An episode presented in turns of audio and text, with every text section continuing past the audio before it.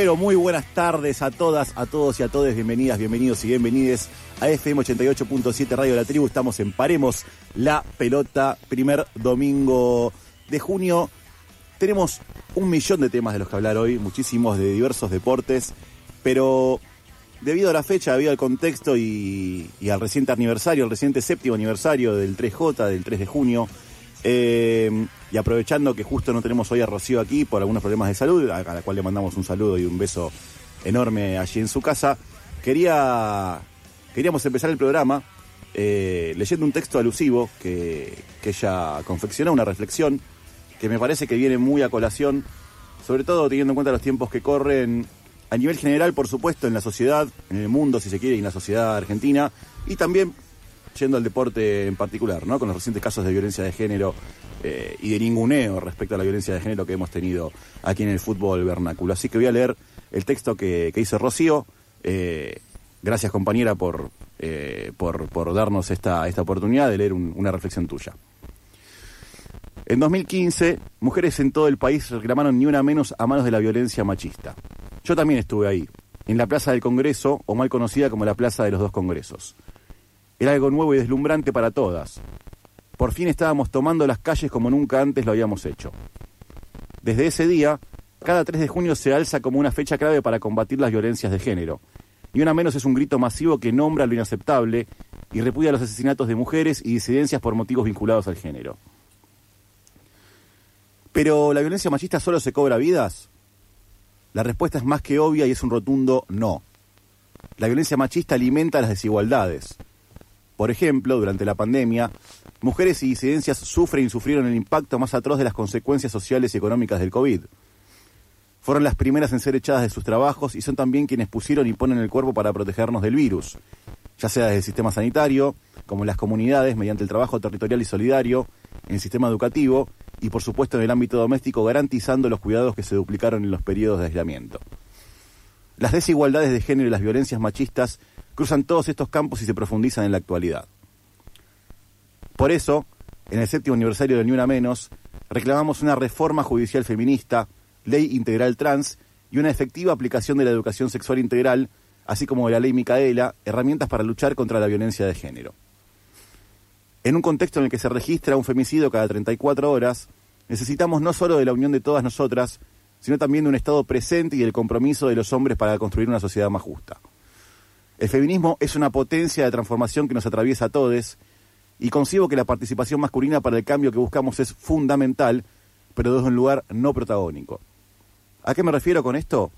A que no deberían poner por delante sus propias inquietudes, sino contribuir a un movimiento que los excede.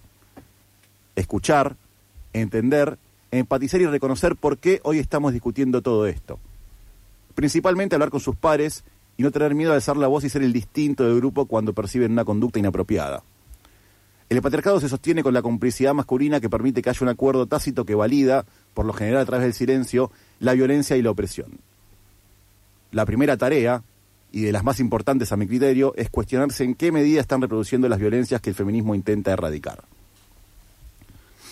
Estoy convencida que en un futuro no muy lejano, y con la ayuda de un Estado que tome cartas sobre el asunto, vamos a tener una sociedad que nos permita volver a casa sin miedo. Por las que estamos, por las que ya no, y por las que vendrán, ni una menos.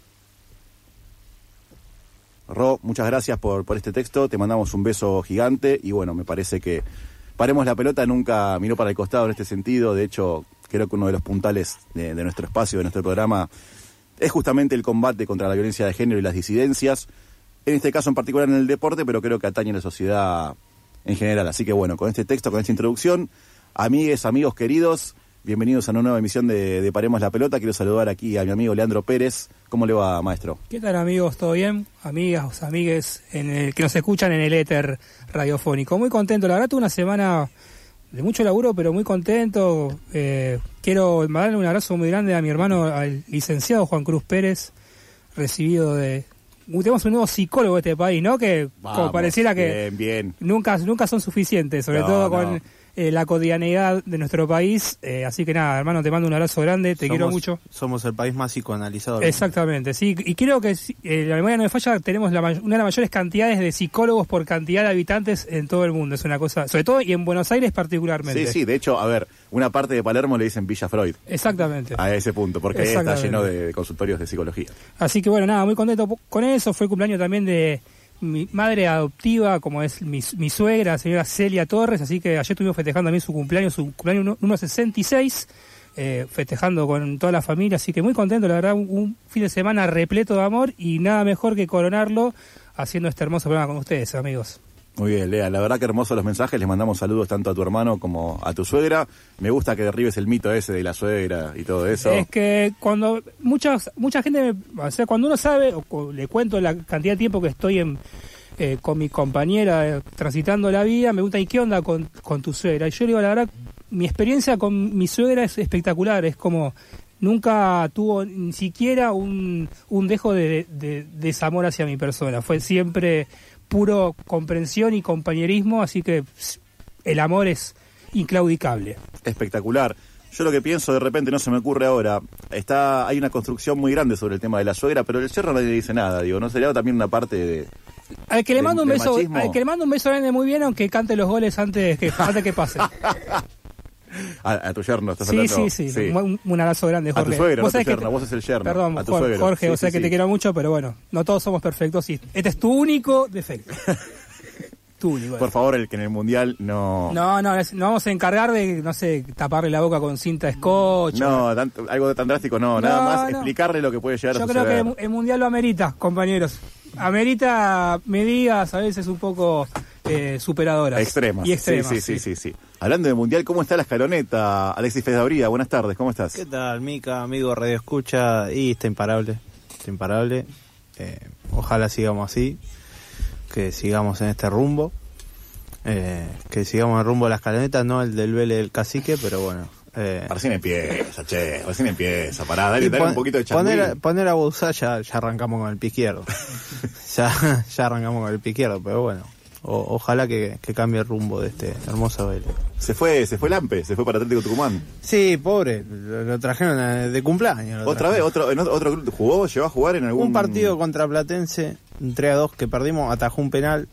Ya con eso era suficiente para ser titular y no lo pusieron de titular, pero bueno. Digamos, contra Platense, justo, ¿no? Contra quien va a jugar Vélez la segunda fecha. Sí, que no, no, no los voy a. El equipo no eh, aviso del domingo no los voy a acompañar, ya les avisé. porque Para, y únicamente para ir a ver a Vélez, no porque en Platense haya ningún foco de particular. No, que- no, no.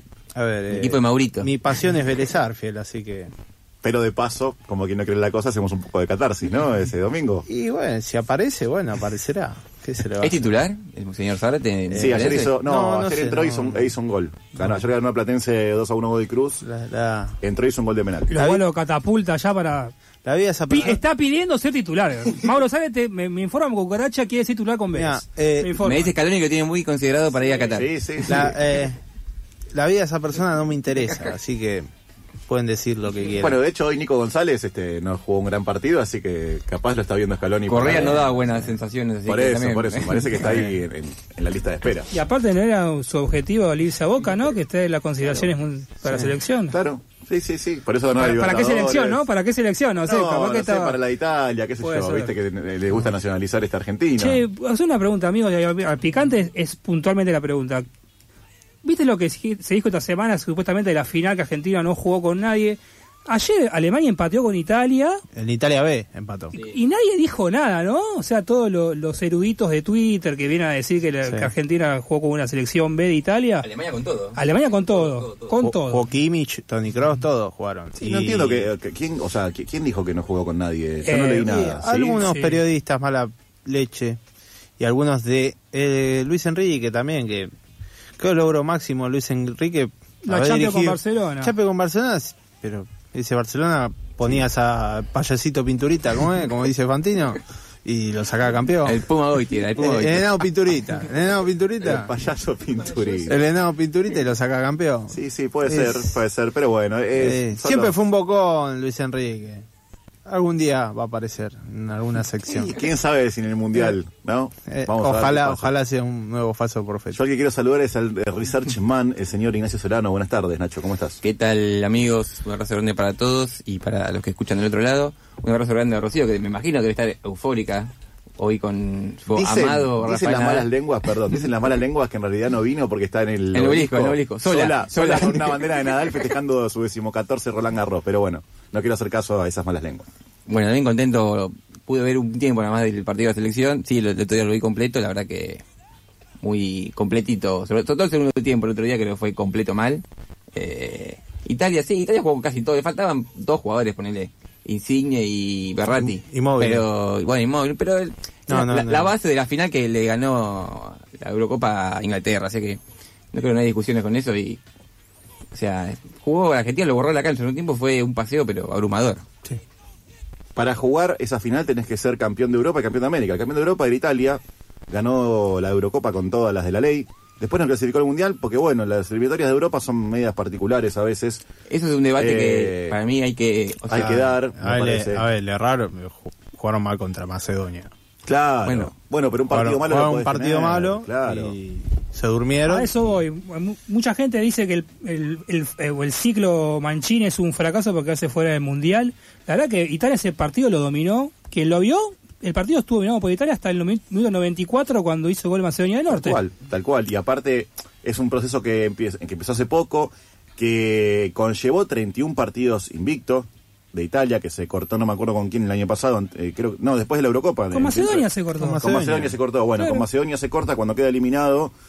Y son fatalidades de un partido. A ver, eh, yo me acuerdo del partido de Argentina-Suecia en el Mundial 2002. Argentina se perdió no menos de cinco goles. Y bueno, metieron uno y qué sé yo. O sea, en un Mundial, en una Eurocopa o en una eliminatoria para un Mundial, si tenés un partido definitorio y justo tenés un mal partido, te levantaste mal, tenés mala suerte, quedás afuera. Sobre todo Italia jugó un repechaje, ¿no? No, es que O Italia sea, quedó afuera, claro, o sea, no es que no es que quedó afuera afuera en la fase de grupos. Exactamente, Exacto. exactamente. Eso sería un fracaso, un Este- nada, un proyecto de Mancini no eh, exitoso. La verdad que No, no. lo- y no creo ¿cómo se llama el técnico de Alemania? Nunca me sale porque su nombre Flick, Flick, Mario- bueno, Mario Hans Flick. Flick, Hansi Flick. dijo que Italia eh, él era casi hincha de Italia en esa Eurocopa por lo por cómo jugaba, o lo Sí, que sí. representaba el proyecto de Mancini. La verdad que a mí me, me parece muy piola lo que hizo Mancini, es como un eh, regenerar un poco el, el concepto del fútbol italiano, sacarlo un poco del no, bueno, ganó una Euro- ganó una Eurocopa. Está bien. Después de nada, después de A ver, a ver, ¿cuánto? acá tenemos un defensor férreo del Sí, Catenaccio. pero- Yo que yo sé que no le gusta mucho, pero en algún momento tenías que replantearte la, la forma de juego. Alemania, por ejemplo, era la selección que ganaba con los cabezazos. Tira ce- centro Centro cabezazo. y de repente a través de, de primero de Klinsmann y después de con, Low. ya, ya con esa forma de jugar ya se perdió dos mundiales. Sí, pero antes quedó eliminado en primera ronda también. O sea, tampoco es que venía descollando. O sea, Ale- Ale- en Italia ganó el Mundial 2006 Sí. y en 2010 Pero quedó afuera. Hay otro 2014 factor quedó que tiene afuera. Italia y no Está estamos bien. contemplando que Alemania sí pudo es generar una nueva generación, de jugadores, ¿no? Con Claro, otro sí. concepto. Italia está como un- está en un bache. No encuentra la manera de recuperar ese prestigio que tenía las divisiones inferiores italianas. No, pero te dieron Eurocopa en el medio de repente. No, Digo, bueno, pero un alguna base lo- tiene. me parece que lo que es Alemania e Italia son dos proyectos un poco distintos. Sí. Eh, eh, Alemania me parece es un proyecto mucho más integral porque trabaja muy fuerte lo que son divisiones inferiores. No así Italia.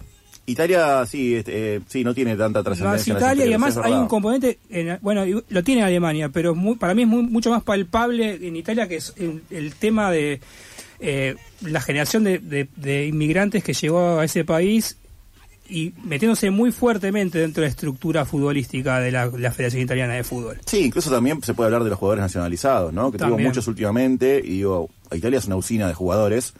eh, y me parece que es un poco fuerte que, que- que tengan que nacionalizar un jugador. Hablo, por ejemplo, de Senesi, que lo llamó Mancini. Ah, el Mudo Vázquez. Digo, nacionalizar un central en Italia, Paleta. ¿Cómo puede ser? Si Italia tenía eh, a Cirea, no sé a cuánto, a cuántos centrales. Franco Baresi. A Baresi, eh, Maldini, Maldini. que era lateral, pero también podía jugar de central. Digo, tiene defensores históricos y de repente nacionalizar. Eh, Y ese es, Claro. ese es el costo de, de, de poner mucho extranjero en la, en la liga propia. Sí. Sí, de hecho en los 90 Italia, la liga italiana, el calcio era la, la liga más este, Es la liga más importante. Era la liga más importante de Europa. Hasta principios de los 2000 fue la liga más importante de, Tal de cual. Europa. Hasta el 2003, 2004, Tal podría cual. decirse. Y, Después, y- y teníamos sucesivos finalistas italianos, ¿no? Como ahora Claro. pasa con los ingleses, teníamos el Milan de Riosaki, Juventus que juega tres finales, después el Milan eh, de vuelta, digo, había como una, como una, eh, como un continuum entre lo que era el calcio y lo que era el fútbol italiano a nivel europeo. Hoy en día ya está demasiado este caído, Sí, pero bueno, a mí lo que dice Ale, que es dos mundiales afuera, igualmente a veces el proyecto Mancini no entra dentro de todo ese legado No, que viene. de- pero entra 2006. entra dentro del proyecto de cambiar el estilo de juego de Italia. Bueno, pero es, es todo un, es- eh, Ale, son 100 Eh. años de, de un, de un Es por estilo- eso. Hay Yo- pros y contras. O sea, yo- fuiste, campeón, te quedaste afuera del mundial. Yo soy, que yo soy de, un- la, de la idea de que querés hacer cambios, listo, hacer cambios, pero respetá tus raíces. No, no, no, no te podés desarraigar de tus raíces. Pero ¿cuáles raíces no respeta Mancini? No, no, Tener una salta, salta- no. salta líneas. Eh, que tenga problemas eh, defensivos. El otro día con Argentina no, no, no agarraba a nadie la defensa. Sí, igual también el rival juega Argentina, jugó Ya un partido sé, fabuloso. Sobre todo el pero, segundo tiempo. pero Fabuloso. igual, ante un defensor italiano te, Sí, te, te rompía la arriba. Sí, sí, sí. Te Bueno, igual, eh, castigaron un poquito. Eh, pero Castigaron, pero no era el eh, el- a la dureza defensiva que tenían los anteriores. No, no, Tampoco no. esa dureza es, in- es impracticable en este contexto igual. Sí, tal cual. Hoy en día con el VAR y con, Sí. con, con lo que se cuida del jugador, eh, me parece que ya no, no, no corre. Pero bueno, veremos cómo le va a Italia eh, con este proceso. No quiero arriesgar nada, no quiero ser un falso profeta. Fue la- Grandes pensadores del fútbol, creadores de vaticinios inapelables, oráculos de la redonda, todo eso y no tanto. Falsos profetas.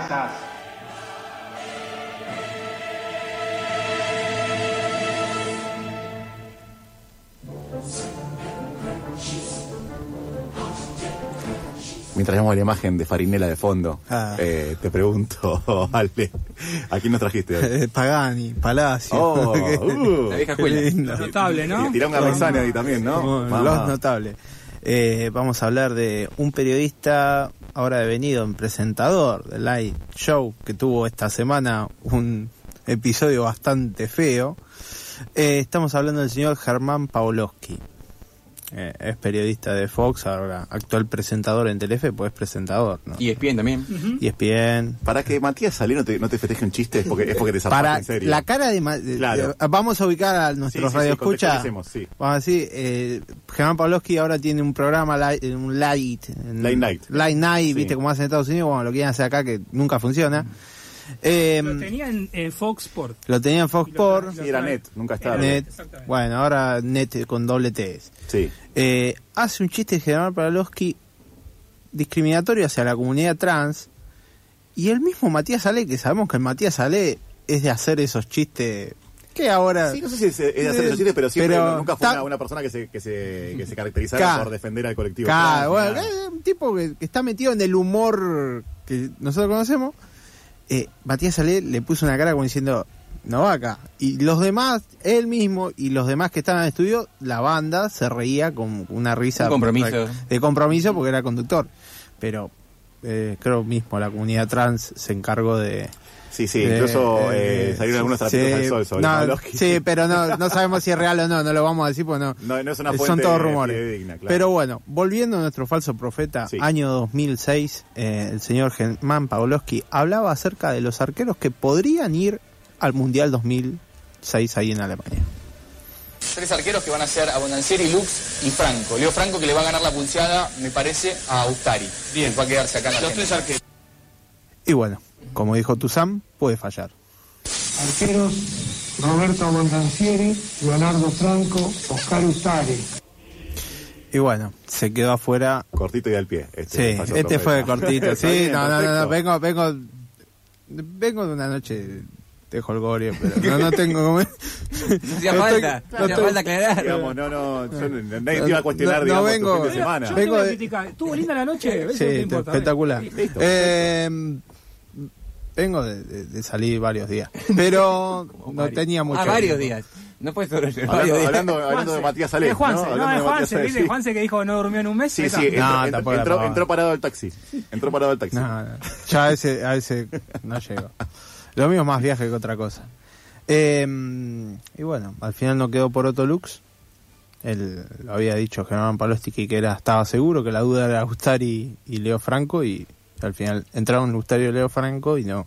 No Lux que le generó un grave problema a Lux, porque Lux venía de ganar eh, las Olimpiadas en el 2004 siendo arquero invicto, de un gran presente en River y se había ilusionado mucho el mundial y él después en unas entrevistas dijo que le pegó mucho esa no citación en el 2006. Atajaba en Mallorca ya en ese momento, Y me parece. creo que ¿no? también había vivido un trauma familiar, se había matado mi hermano, creo. Sí, El Germán. Lux, sí. Sí, se había Sí, suicidado sí, de sí. hermano. El tercero. Ese fue antes de la... No Javier el que jugaba de fútbol, sino uno que laburaba Claro. en el campo de donde es él, en. Santa Fe, no me acuerdo. Eh, Javier jugaba en Racing. Claro. Para todos los que vimos. El tercer hermano que, que laburaba en el campo se quitó la vida no hacía mucho y bueno. No, tremendo, la verdad que terrible. O sea, más allá de que, de que de lo de siempre, ¿no? De, de- de decir tan livianamente lo que después no va a suceder sin ningún tipo de fuente, sin ningún tipo de, qué sé yo, de, de, de, eh, de nexo con la realidad. Ah. Porque nadie, no es que evidentemente nadie le dijo, o el que le dijo le pasó muy mal el dato a, Claro. Eh, No, y además, estas cosas, de, más en otros tiempos que no había tantas redes sociales, en el momento en que había televisión o radio nada más para informarte y recibir algún rumor, esto también le impactaba al jugador. ¿Qué te Vos te imaginás que todos decían, che, va este va al mundial, este va al mundial, y cuando viene el técnico y te dice, che, no va al mundial, es, es muy duro. Eh, para mí el tema de dar esas, esas noticias como dadas ya... Mira, hablando de arqueros y de noticias horribles, no sé si recuerdan a el flaco Vivaldo. Sí, Que le dijeron en fue vivo- nuestro falso profeta Bueno, hace unos que programas. dije- exactamente, que le dijeron Ah. en vivo que no iba a Boca y se puso a llorar. Y sí, se le caían las lágrimas. ¿entendés? Porque Ah. para un arquero, imagínate para un arquero, sea Boca, River, cualquier equipo grande, digo, la ilusión de su vida de Ah. pegar ese salto en la carrera, aparte Vivaldo ya era grande en ese momento, ya estaba, no sé si a punto del retiro, pero ya tenía más de 35, 34. Había tenido su mejor momento Chacarita y después de eso creo que después terminó atajando en Rafaela, me parece. Me parece que sí, Lo no perdí. recuerdo, Tuvo un paso por bueno. Olimpo también. Olimpo, bueno, sí. Y, y digo, más allá de, de dar o no, eh, bien o mal, un dato periodístico, lo que puede generar en un jugador, lo que hablamos siempre, ¿no? Que los jugadores también son seres humanos, que a veces parece que eso no, no se toma en cuenta. Y fue, fue terrible. Fue Más terrible, sinceramente. En la previa del mundial que no sabés si se pasa a poder, se juega cada cuatro años y no sabés si dentro de cuatro años vas a estar a la altura de con- conformar otra lista que selecta que viajan 23, ahora van a ser 26, ponele, pero los ¿Se, arqueros se son más. confirmó eso ya de los 26? No, no, Está- pero... se, se estima que sí, pero. Parece lo de los cuatro arqueros sí está confirmado. Eh, no, los 26 son confirmados, Ah. a confirmar, pero cada técnico decide si quiere llevar cuatro arqueros o se mantiene con los tres. O sea, Ah, está bien. Está bien, pero a ver, para mí lo, lo importante de este falso profeta es el tema de dar las noticias y, a- y hacerle más o menos la cabeza a los jugadores y que después choquen con la realidad y la realidad es totalmente contraria a lo que le venían diciendo y le venían llenando la cabeza. Yo creo que gran culpa pueden tener los periodistas de es- esta ilusión que le generan a los jugadores. Pero 100%, 100%, Mm. sobre todo cuando dicen las cosas con tanta liviandad, como Exacto. si fuera, no sé, eh, el, el pronóstico de mañana, ¿entendés? Ah, bueno, no, eh, al Mundial no no va a ir, eh, no va a ir Ustari, al final Lux le va a ganar la pulseada. Es la Ah. tiranía de la primicia, ¿no? Un poco, porque Sí. me parece que un poco lo que respondo a lo que dijo Germán Pavlovsky en ese momento era, bueno, nada, hay que llenar un poco mo- minutos de aire, vamos a decir rumores que tenemos que no son confirmados por nadie, porque son esos, son rumores, son trascendidos, que se, que se imponen como verdad y que terminan generando sentido, tanto para que nosotros que consumimos ese producto y como para también el, el jugador de fútbol que está a la expectativa porque es el único canal de información, en teoría y mil comillas verdadera, eh, que son los, los programas deportivos en este caso. Tal cual. Más en ese momento, Más en 2006. ese momento que, como dijiste, Sí, no había redes sociales, internet, o sea, no había tantas redes sociales, recién arrancaba Facebook, creo que Facebook, había arrancado. 2008. Claro, 2008. Pero acá no había un uso intensivo de las, de las redes sociales ni por asomo. O sea, No, no, no. hasta que llegó este nuevo ecosistema de medio que estamos todos inmersos, la verdad que la única manera de informarse era leyendo diarios Escuchando o- la radio o viendo la tele. y, y filtrando determinados contenidos. o algún mediáticos. foro perdido, pero era, muy nicho el Pero foro en ver, esa el época. foro, ¿quién? Claro, los Nada, foros la- en la esa época. de los deseos, ¿no? Sí, sí. El que Muy sub- nicho era. subía información. Sí, sí, aparte convengamos que en esa época Fox estaba en la cima del rating, todo Sí. el mundo miraba los programas, no sé, de fútbol para todos. No, la, la, la última palabra. La, la última palabra, ¿El extracto claro. es de fútbol para todos? Fútbol para todos. Sí. Era un programa, ¿no? Era un programón, sí, salvo lástima que estaba el tarado de, Sí. de pero Bueno. bueno. perdón por el francés. Igual este, no era un programa de información, Fútbol para Todos. No, era no, era de entretenimiento. Divertimento, o sea, 100%. debe ser la única información que se tiró en ese programa sobre evento Y encima fue errónea, encima fue errónea. La única información y encima es errónea. Yo creo que, creo que lo mejor que tuvo ese programa fue cuando fue eh, ¿Thierry Henry? Sí, sí, sí. Que jugó el, el fútbol tenis. Sí, el fútbol tenis que, salió eh, Fernando Carlos disfrazado de Ronaldinho, que Henry le miró como diciendo, eh, a, a- a qué vine? A esto me traje. No, no, no, no era muy asiduo de ese programa y no, no, no tengo buenas. Sí, yo sí, críticas. yo la- me acuerdo No, de la no, patada no. descendente. Para mí, A mí para no mí me- había hay millones de productos peores que lo que fue fútbol para todos. Sí, no, como Ah, entretenimiento sí. estaba buenísimo. Después, a nivel informativo, no le pidas mucho, pero bueno. A nivel de entretenimiento parecía lo que era Rabo- Rabonushka, pero Rabonushka un poquito más picante. Más Po- picante y, más. y- y más de entre, o sea, más de entretenimiento todavía. Era como más de humor Y de 100%. sentido crítico bastante. Sentido crítico, bastante intenso críticamente y bueno, en otra franja horaria también, que digamos, ¿no? O sea, Fútbol para Todos era un programa más ATP, se puede decir. Claro, era de 2 a 4 la tarde. Por eso. Entonces, bueno, e- es, es otro otro tipo de, de producción. Lo que sí le decimos a Pavlovsky desde acá, humildemente, actualizate, Germán. Eh, más allá de la información o no, actualizate porque los tiempos, por suerte, están cambiando.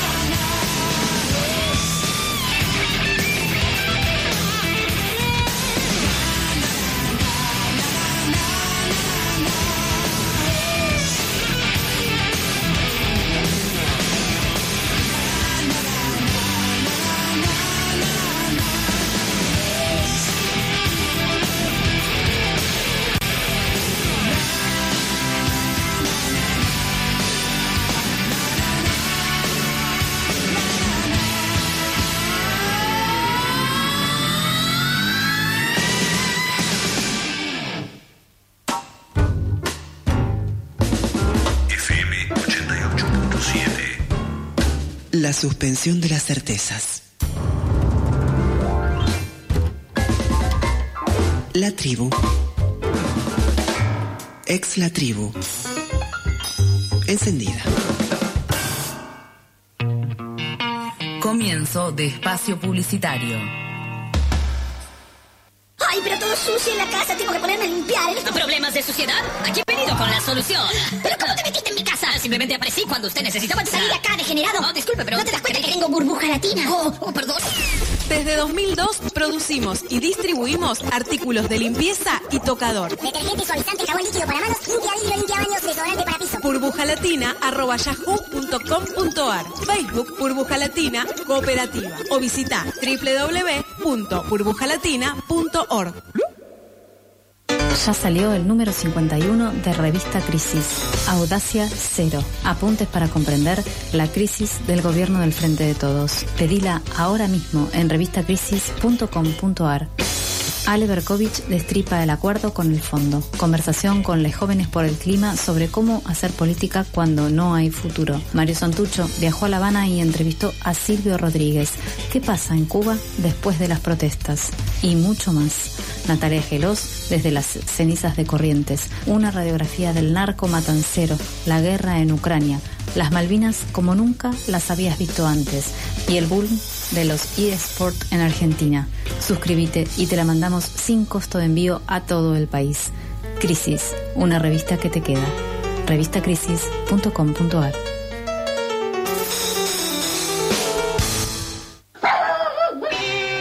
Clínica Veterinaria del Labrador.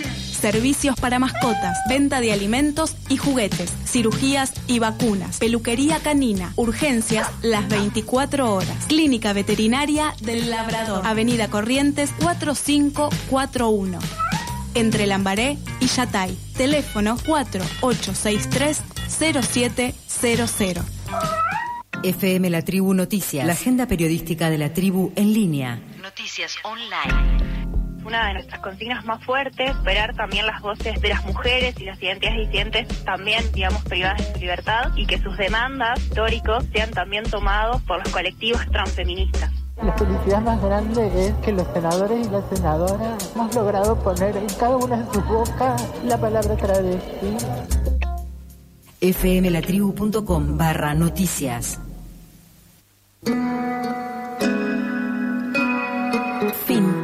De espacio publicitario.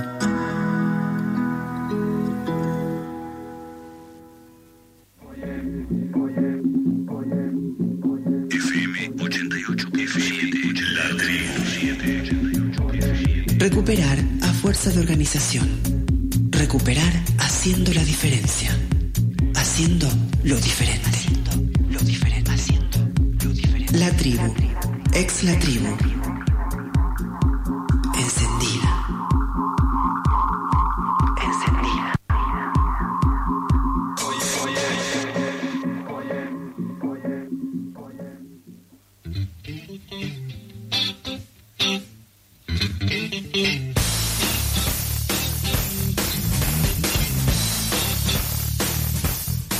18 horas 38 minutos en toda la República Argentina y dijimos que teníamos muchísima información. Hablamos de la escaloneta, hablamos de Roland Garros. eh, y podemos hablar también de la chica Solana Sierra que perdió la final de Junior lamentablemente. Y Guti Fernández también. Y Guti Fernández que también perdió la final de, del tenis Y adaptado. Gaby Sabatini y Gisela Dulco. Unas fenómenas. Dos señoras, dos grandes jugadoras de tenis. Unas fenómenas. Unas fenómenas absolutas. Eh, recordando un poco, el otro día leí una nota sobre Gaby Sabatini que decía te- hay, hay que pedirle perdón. Yo, obviamente, nosotros no fuimos contemporáneos de Gaby, pero evidentemente le pegaron mucho en su época porque, no sé, no ganó más Grand Slams o porque ¿Ganó no- uno o dos? Ganó el US Open del 90. me 88 parece. fue? 88 puede ser. No, 88 ganó la medalla de plata de Seúl. Ah, Seúl, ok. En el 88, Steffi Graf ganó los cuatro Grand Slam y la medalla de oro. Tremendo. Una fenómena. El- creo que fue la única el que hizo. Slam, creo que le hizo la, la única que hizo Golden Slam en el año fue Steffi Graf. Por eso, fue contemporánea de Steffi Graf, que sería, no Locura. sé, la Roger Federer de, de aquel momento. Sí, tal cual. Exacto. Eh, Don Rocío diría la Rafael Nadal de ese No momento. importa, a mí me-. La, na- la Hoy nada- no está. Nadala, la Nadala. Cuando esté, que diga Rafael Nadal. Yo voy a decir Roger Federer. ¿Cuándo arranca Sí. Wimbledon todo esto? Y dentro de un- creo que es un mes justo después de que termine Roland Garros, así que dentro de un mes entendemos. Lindo. Eh, después que lo confirme nuestra amiga por, por redes. Que manda, que manda un mensajito si está escuchando en Sí, vivo. sí, sí. Sí, ¿A dónde, Nacho, puede mandar un mensaje? Nos pueden escribir a Paremos P en Twitter, somos Paremos la Pelota FM en Instagram y Paremos la Pelota acá en Facebook. Y si quieren escuchar los programas anteriores, nos buscan en Spotify, en el podcast con el nombre del programa Paremos la Pelota. Así es, señor, y vuelvo a usted rápidamente porque hoy tenemos dinámica de lo impensado.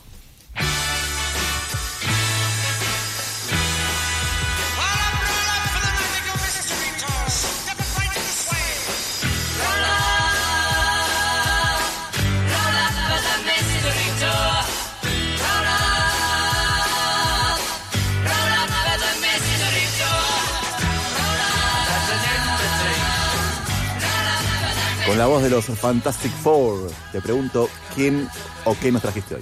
¿Puedo hacer un comentario antes de arrancar? Dos. Hay demasiado exitismo de estos periodistas y no me gusta. Hay, eh, Está- estamos, estamos, le informamos a la audiencia, estamos viendo Taste Sport, no podemos pretender menos.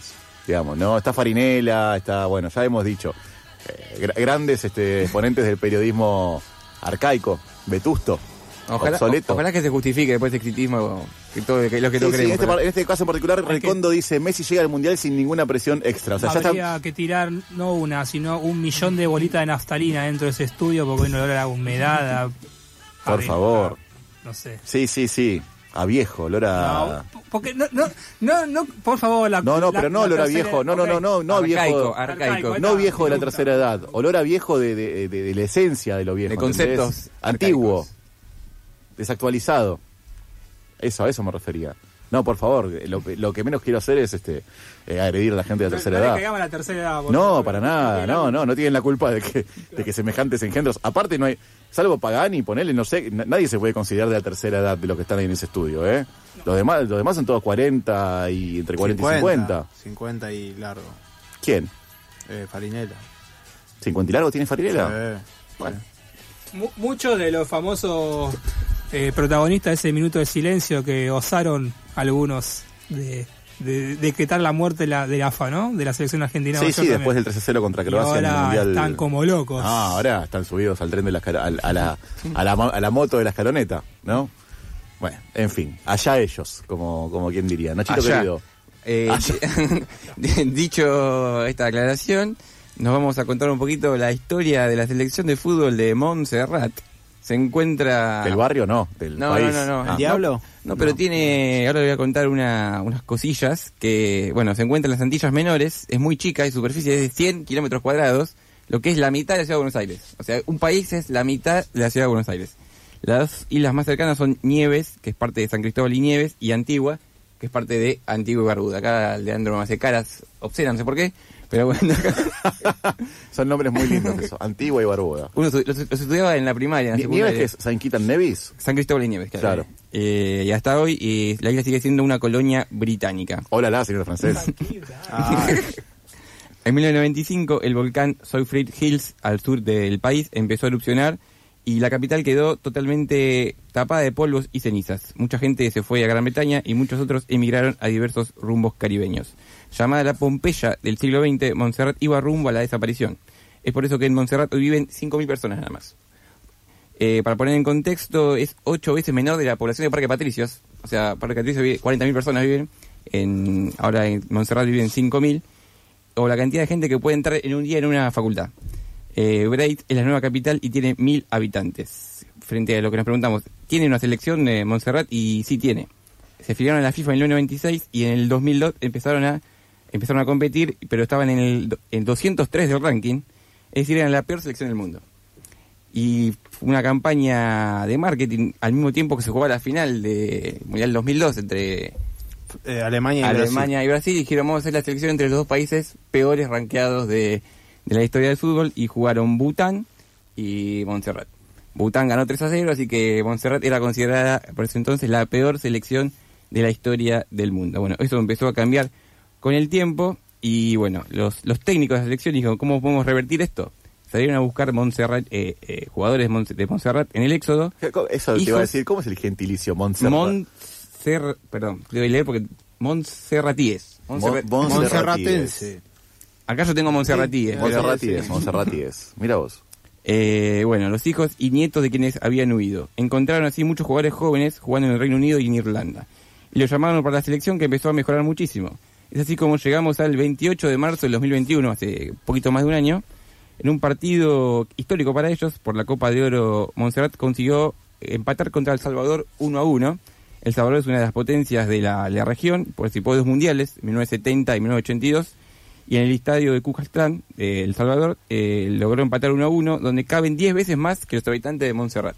O sea, para poner un poquito en contexto lo que es eh, un histórico eh, gesta para el, el país montserratí. Eh, un país con casi 7 millones de habitantes logró empatar, o mejor dicho, empató con otro de 5.000. Los diarios salvadoreños reflejaban el fracaso y el Montserrat se festejó como un hecho histórico. Eh, más allá de eso no pudo lograr pasar la fase final de la Copa de Oro y la, bueno podemos decir que la figura es Light Taylor yo le pasé unos videitos alusivos que es la figura del equipo que tiene una forma muy particular de patear los penales va caminando en toda su en toda su carrera Hasta que digamos llega al final de... sí no, no, no muestra no muestra indicios de dónde va a patear ni cómo va a patear Jonathan Blanco. Eh, no recuerdo Jonathan Blanco Eh, volante central, volante central de Olimpo que también iba a patear, era el jugador que pateaba los penales caminando en el fútbol argentino. A mí, par de a- a mí me hizo acordar al burrito Ortega cuando hacía ese amague, está bien, es diferente, ¿no? Pero ese último amague antes de... Prohibido por FIFA.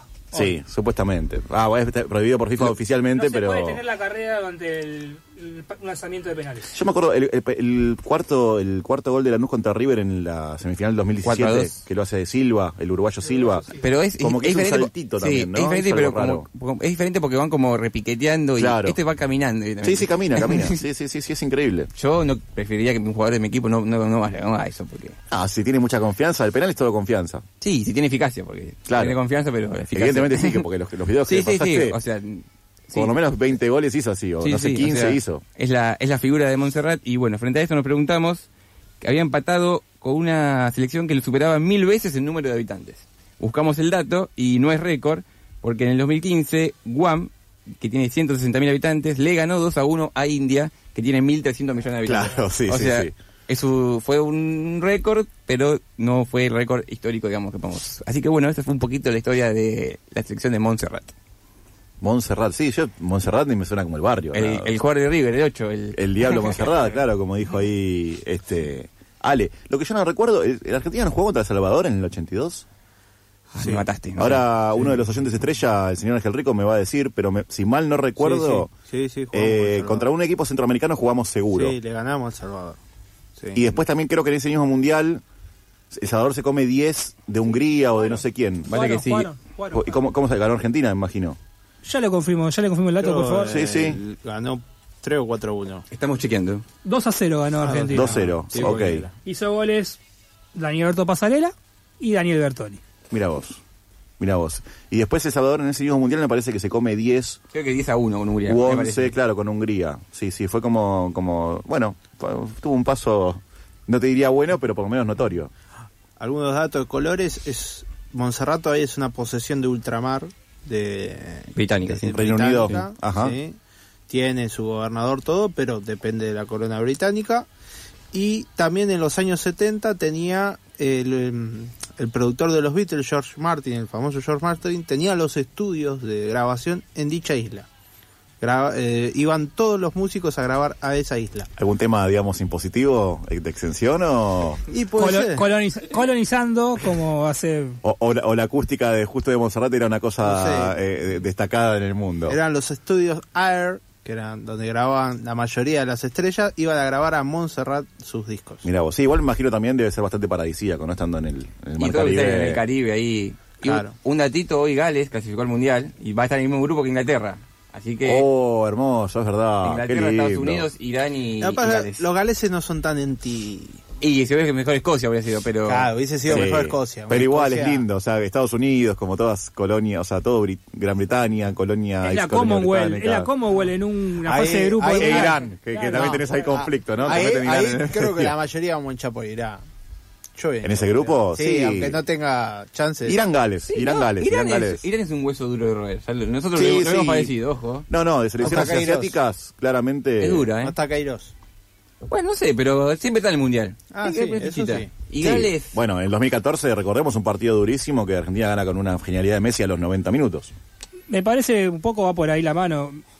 O pensar el partido de hoy, hay mucha gente que dice no es necesario hacer un análisis. No, de verdad, me parece que no, pero me pareció una buena eh, una buena idea como para planificar un partido de cara a algo que puede llegar a pasar a Argentina contra Arabia Saudita, por ejemplo, ¿no? todos atrás. Todos atrás, bueno, a ver cómo podemos entrar. Bueno, ahí la selección demostró que es, aún teniendo equipo que se le cierren atrás, puede generar situaciones. Adentro del área, ¿no? Porque otra cosa es tirar zapatillazo 30 metros, pues una cosa es como hizo el segundo de la Argentina, que entró hasta el área chica, básicamente. Un datito del partido de hoy que me faltó decir al inicio del programa. El capitán de Estonia tenía en su brazalete la palabra adiós con el 1 y el 0 en... Y los colores de Argentina. Los colores de Argentina en homenaje a Maradona. Un fenómeno. Un Sí. estonio. Sí. Un estonio haciéndole un homenaje a Maradona. Pasa que el. Diego en Europa del Este, Bielorrusia, bueno, estuvo, estuvo en Bielorrusia, ¿no? Pero el Diego me parece que en los países de Europa del Este... Bla- en Bangladesh, Tienen- Bangladesh es ídolo. India. No, no, el mundo seguro. Es- es mundial, el mundo, pero digo, en particular en los países de Europa del Este, por el tema de siempre su oposición al imperio Igual y demás, son pro... pegó fuerte. Pro TAM son ¿Estonia? países. Sí, Estonia, Lituania y Letonia son pro TAM. Mirá, Que pues, más pertenece a la OTAN. son ex Unión Soviética igual, es ¿no? Los Unión tres. Soviética, pero Sí, fueron los primeros que se independizaron. sí. historia. Bueno, ahí ya hay una contradicción, es verdad, jugador puede ser. estonio. Eh, eh, Ernest Wolvis, ¿de qué, lo- ¿de qué nacionalidad era? Letón. Letón. Letón. Letón, el príncipe, es un príncipe, lo entrenaba a Cañas y ahora ya está desaparecido. hablando de países bálticos, eh, eh, la que es potencia en básquet es Lituania. No, Lituania Claro. y bueno, también est- li- eh, Estonia no. Letonia. Letonia tiene eh, un unicornio, como se conoce, que se llama Kristaps Porzingis, que es un basquetbolista que mide 2 metros 27 Ah, y, y nada, un jugador que tiraba muy bien de tres y era, era considerado en el mundo básquet como un unicornio, una cosa bastante rara, un jugador de muy alto con un tiro Con de, un buen tiro de, tres. Eh, ¿Juega en la NBA no? Sí, sí. Ah. Juega- ahora juega en Dallas. En realidad estaba en Dallas, juega en la capital de Estados Unidos, juega en el- los Washington Wizards. Mira vos, mira vos, no tenía ese dato. Y hay otro más llamado David Bertans, que supo jugar con Manu Ginóbili y los San Antonio Spurs. Y bueno, tenista en letón hay uno conocido, ¿no? ¿Puede ser? Gulbis. Ah, Gulbis. está. Gulbis, claro, ahí Gulbis que era un príncipe, mucha plata, lo entrenaba Willy Cañas y en un momento llegó a estar, no sé, si- no sé si llegó top 10, pero top 20 seguro y venía jugando bien, me parece que ya hoy en día se dedica a disfrutar de su fortuna y Alquila, que- tiene unos paraísos ahí que alquila y vive de rentas. El que tiene buen pasar económico también es el búlgaro, ¿cómo se llama? Dimitrov. ¿no? También. Grigor Dimitrov me parece que que también. es hijo de un empresario como muy, muy importante. Hay varios. Sí. En el tenis, digamos, a ver, el tenis sí. es un deporte. Hoy vamos a hacer un homenaje a Rocío, vamos a hablar un poquito de tenis, ¿no? Este, en el tenis eh, es muy caro, más que nada por los viajes y demás, salvo que seas top 50, poniendo top 30 y tengas eh, empresas que te patrocinen. Es muy difícil viajar por los torneos del mundo, no solamente los ATP, los 250, ya desde los Futures. Futures. este, Los Challenge. Los chale- bueno, Challenger es un nivel más todavía. Sí. Challenger es lo, lo anterior a- al, Al ATP. al ATP. Sí, sí. Pero ya desde los Futures tenés viajes por todo el mundo y es muy difícil bancar esa carrera. Entonces, digamos, para empezar a desarrollarte en el mundo del tenis, tenés que ser o muy talentoso que te ponga la guita a una empresa o tener guita vos como para moverte. Eso Básicamente. quedó cuando arrancás, ¿no? Cuando arrancás de... Eh, ¿Cuando arrancás? Claro. Sí, sí, cuando arrancás eh, de... Es muy parecido al mundo del automovilismo. Claro. En cuanto a lo que es rally. En rally hay mucho príncipe, hay mucho hijo de. Y en Fórmula 1 muchas veces entran poniendo.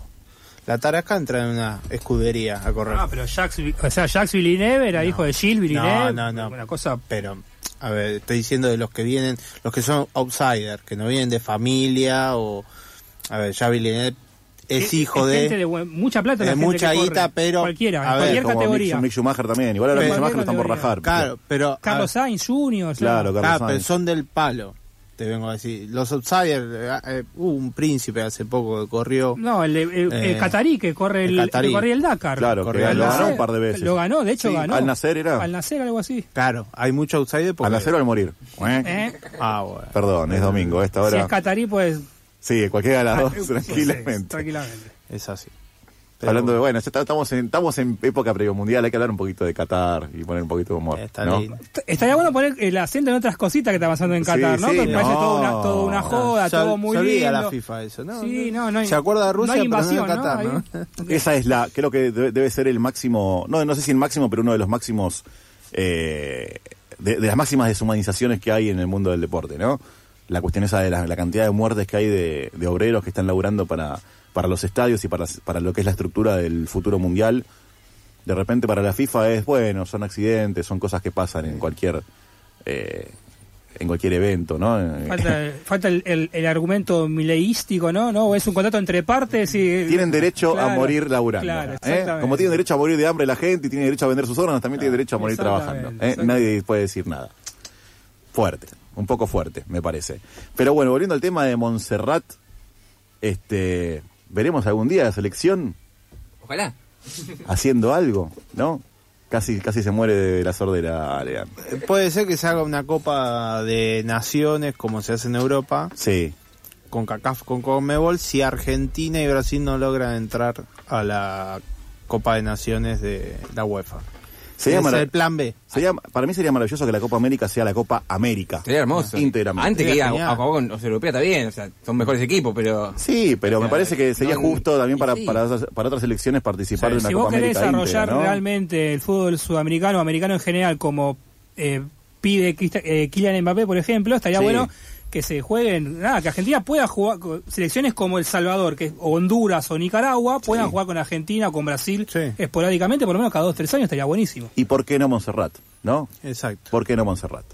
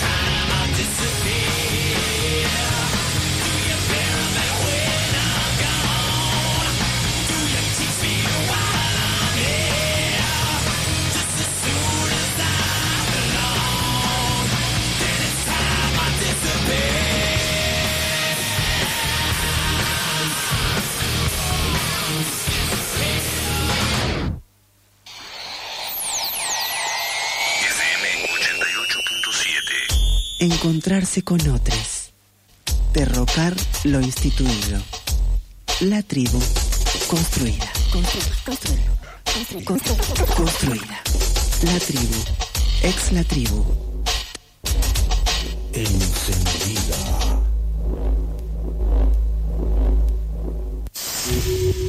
Los medios comunitarios estamos en peligro. Evitemos el apagón cultural.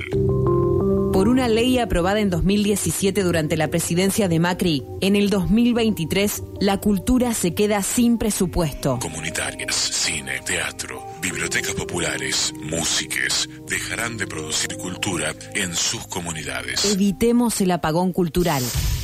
AMARC, Argentina. Asociación Mundial de Radios Comunitarias Argentina. Inicio de espacio publicitario.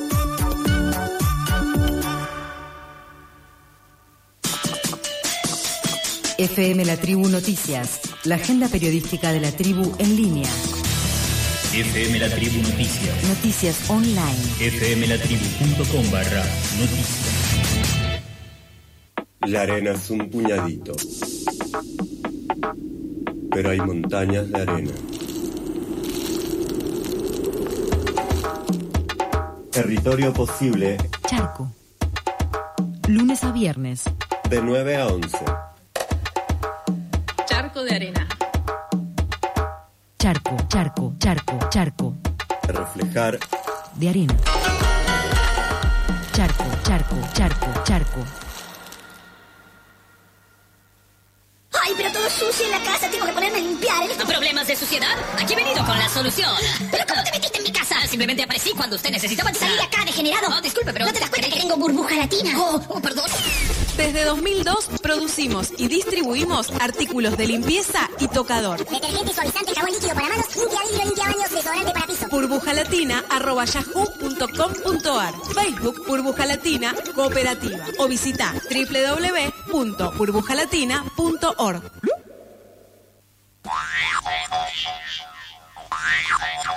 Fin de espacio publicitario. 88.7 frecuencia modulada estereofónica.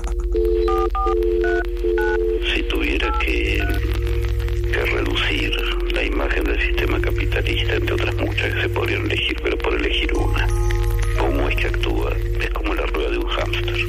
El hámster se despierta, está la rueda ahí y empieza a moverse. Eso es el sistema capitalista. En este momento hay millones de personas en todo el mundo, muchos millones, que quedaron como salidas un poco de la rueda del hámster. Algunas esperando que vuelva a funcionar y otras, sobre todo los sectores más marginales, en una situación mucho más compleja. Pero el sistema capitalista está siendo reemplazado en este momento o hay planes de reemplazo por algo distinto. La tribu.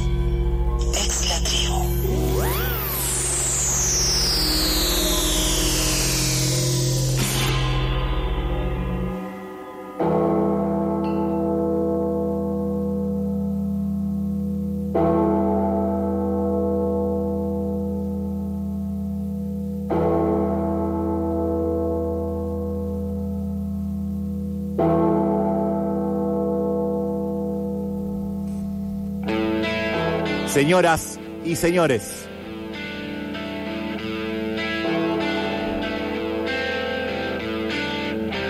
sean muy bienvenidas, muy bienvenidos y muy bienvenides a FM 88.7 Radio La Tribu. Sean muy bienvenidas, muy bienvenidos y muy bienvenides a Paremos la Pelota. Muy bienvenidas. Muy bienvenidos. Muy bienvenides a Rebeldes con Causa.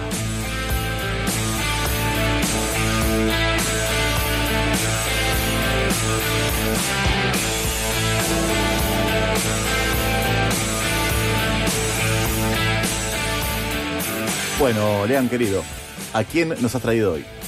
Hoy tenemos una protagonista en este caso para hacer un poco, ir en concordancia con lo que fue la, la, la conmemoración del 3J el último viernes. Y es una protagonista un poco particular porque les comento a todos los que nos escuchan, yo soy un, una, me gusta mucho hacer lo que es una actividad llama senderismo, trekking, me gusta, Alexis también. eh, y cuando hice mis primeros trayectos en senderos un poco eh, grandes, yo veía gente corriendo, ¿no? Y decía, ¿quiénes son estos locos, estos loques? ¿No? Sí. Porque eran mujeres, ¿no? Y en pantalón corto y Sí, remerita. con, mirá que- 4 grados bajo cero a veces. En ¿eh? el sur de la Argentina estamos sur de la. Argentina, mira acá. Yo soy eh, adorador del frío, pero hay un momento que el cuerpo no te, no te, no te, no te aguanta. No, aparte cuando el cuerpo se empieza, Mm. empieza a, a sacar líquidos, el- el- la ropa queda mojada y el frío es muy fuerte. Cuando encima, cuando hay viento, peor todavía, Te puedes enfermar fuerte. muy, muy Uf. fuerte. Y, y yo vi a esta gente que corría y decía, ¿qué es esto? Y loca me picó el bichito de la curiosidad la otra semana. Y, en- y después llama Trail Running, se llama la disciplina. Ah, sí. Trail Running, ¿no? Un, poqui- un, un saludo a Daniel Arcucci, si nos escucha, creo que no, seguramente, pero y esperemos que no tampoco lo que no haga. Pero bueno, una, una disciplina que mezcla un poco lo que es el, el, el, el correr, el running, con el, los deportes de alta montaña o lo que es el senderismo. y el Acá tenemos la capital mundial del trekking, ¿no? Que Eh, es, claro, eh, el Chaltén. Chaltén. Ajá, Hermosa perfecto. ciudad, enclavada dentro de un parque nacional, un poco costosa para el argentino, Sí, pero sí, sé que es un poco... Eh, es la capital nacional. El mundial es Ah. eh, allá en. Islandia. Ah. Islandia es tiene los senderos, los mejores senderos del mundo. Y tu sueño es ir ahí, ¿no? Frío, senderos, es... Sendero, Volcanes. eh, aurora boreal. Ya está. Ya está, listo. Estás ahí, mentalmente ya, Ya está, está, ya viajaste. listo. Y un poquito la idea de este conocimiento que, que tuve esta semana era destacar determinadas cuestiones particulares, históricas también, porque como ustedes sabrán, amigues, las mujeres eh, fueron históricamente víctimas de un sinfín de prohibiciones. Vamos a, enumerar un poquito las más conocidas, desde poder votar hasta poder decidir qué hacer con su cuerpo, ¿no? Y el caso particular de la protagonista de hoy es una eh, terranera, trail running era, que sufrió una prohibición no por un tema, una cuestión de género, sino por un tema un poquito más eh, referido a la, a la cuestión medicinal, eh, pero que por un por cuestiones de, convencimiento propio de lo que ella quería para su vida, decidió omitir o decidió no hacer caso a esta prohibición. Y un poquito eh, ese sentido rebelde fue lo que permitió que ella se consolidara como la mejor deportista de su disciplina. Algo, dato no menor. eh, y la protagonista se llama Nuria Picas. Ella es barcelonesa. Es catalana, no es española. Nuria Pica nació un 2 de marzo del 1976 en Manresa, en la comunidad autónoma catalana, y su contacto con la naturaleza eh, y con el deporte fue prácticamente inmediato. Ahí en la zona de, de Manresa está lo que se conoce como el macizo de Montserrat. Linkeamos, ¿no? Nada, nada está preparado acá. Está, ¿No? No pareciera. Cerramos con un tema de Montserrat Caballé, digo, ¿es todo Montserrat hoy? Eh, podríamos poner Barcelona, pero Nada bueno. es azaroso en este programa. Está todo perfectamente planificado, quiero que lo sepan. Sería idea que la radio se enclavara en Montserrat, pero por una cuestión geográfica. Claro. Ahí, No. cerquita, estamos, Estamos en Almagro, estamos en Almagro. Sí, no estamos tan lejos, no estamos tan lejos. Ah, estamos-. Estamos a 20, 20 minutitos aproximadamente. Bueno, el macizo de Montserrat es la cumbre más alta de Cataluña y fue un poco la que le abrió la puerta a su amor por la escalada y por el montañismo. La pasión por escalar la empezó a combinar con las carreras de montaña y a los 22 años corrió su primera maratón, la de Aneto, donde terminó tercera en su primer maratón. Estamos hablando de un deporte u- super, super, super, mega, imple, eh, perdón, mega, hiper amateur, ¿no? Eh, un deporte que no tiene ningún tipo de, de con- reconocimiento ni de conocimiento para quienes lo practican por fuera. Yo, sinceramente, me considero una persona que consumo deportes, acá también, todos consumimos deportes sí, sí. bastante desconocidos y nunca lo, su- lo escuché, eh, escu- nunca sentí escuchar al trail running. Pero su deseo de comenzar una carrera en el mundo de las carreras de alta montaña se vieron truncadas, podríamos decir amigos, amigas y amigues, prácticamente desde un principio. Estamos hablando ya en el año 2000 y durante una de su jornada de entrenamiento en el macizo de Montserrat sufrió un accidente de gravedad. Se cayó desde una altura más que considerable y se rompió en muchísimas partes. Decimos, decimos muchísimas partes porque no se pudo, eh, una vez eh, con, las, con las radiografías, no se pudo comprar la cantidad de, de- de- de- de segmentos en los que estuvo roto ese, ese hueso del pie. Ah. Fue una lesión bastante importante que la terminó de aquejar durante toda su carrera. Literalmente, toda su carrera la hizo con parte de su pie roto. Y ahora vamos a comentar un poquito la cantidad de distancias que comprende una disciplina de trail running. Y no hacemos problema por una, una ampollita en el pie de nosotros. Sí, sí, bueno, hoy Nadal ganó un, gran slam, su gran, gran slam 22, este, con el, también con el pie de, a la miseria. Pobrecito. Un, un- un beso grande, Rocío. Cada Sí, vez que sí, mencionamos sí. la palabra Nadal, es au- automático el linkeo con, con nuestra compañera. Exacto. Esto, bueno, esta lesión hizo que parte del cuerpo médico que la atendió le confirmara que debía dejar de manera permanente el deporte de alto rendimiento de montaña. Fue entonces cuando se eh, decantó por otra disciplina como es eh, andar en bicicleta o puntualmente andar en bicicleta en la montaña y esto de rebote de alguna manera le abrió las puertas a los raíz de aventura que son estos deportes que combinan eh, perdón, a ver, valga la redundancia, deporte de montaña como puede ser el senderismo, el trekking, eh, es algo parecido a lo que sería como un triatlón, pero con deportes de montaña. Eso es el under, el trail running, perdón. Eh, eh, escalar también, por ejemplo. Escalar, alpinismo, rappel, todo está combinado dentro del trail running. Una, una- un deporte bastante expuesto a, a un sinfín de, de lesiones, ¿no? Porque la verdad que la montaña es una es un contexto bastante eh, hostil para con el ser humano. Desde el vamos es un deporte de riesgo, eso sin ninguna duda. Exactamente. Pero bueno, Nuria tiene una particularidad, suele ser o suele ver el vaso medio lleno y no medio vacío. Y esta lesión o esta prohibición de poder realizar deportes eh, fue algo que la hizo más fuerte y le permitió sentar la base de su carrera deportiva. En 2007, eh, ella ya con la prohibición de poder realizar o poder competir de manera oficial, eh, eh, se postuló para ser bombera de su comunidad, estuvo de manera, podemos decirlo, precarizada, ejerciendo eso, ese rol durante dos años, hasta que en el año 2007 por fin la, la comunidad catalana le ofrece lo que sería como una especie de carrera de grado dentro del, de los bomberos de, de aquella ciudad española, en realidad no de la comunidad eh, catalana, Sí, como sí. es la ciudad donde, bueno, eh, supo jugar eh, Lionel Messi muchísimos años, prácticamente toda su vida. Sorín, Eh, Sí, exactamente. Eh, y esto, bueno, un poquito fue lo que permitió que ella, teniendo en cuenta que es una eh, ser bombero no es una es- no es una tarea de oficina, ella empezó a notar que tenía una, una cierta vinculación de nuevo con su con su pie o con un cierto bienestar durante su, su, su vida cotidiana, por lo que decidió empezar a retomar, aún yendo en contra de las recomendaciones médicas, los deportes de alto, de alto rendimiento de montaña, hasta que año 2010 Después de unas competencias amateurs, en la localidad es seleccionada para representar a la selección catalana de trail running. Y es un poco lo que le abre la puerta nuevamente al deporte de alto rendimiento de montaña. Esos colores lo defendió toda su vida, lo de la selección catalana, y en el año 2011 disputó su primera Ultra Trail, que es una maratón de montaña, que para que se, eh, se catalogue como Ultra Trail pueden ser dos cosas. Tienen que superar los 40 kilómetros el recorrido o los 80, pero mayoritariamente dice que una carrera de Ultra Trail tiene que durar más de 10 horas la, la competencia. Terrible. Tremendo. Tremendo. Ima- Imagínense los niveles de preparación física que hay que eh, desarrollar para poder emprender actividades de ese, de ese calibre, ¿no?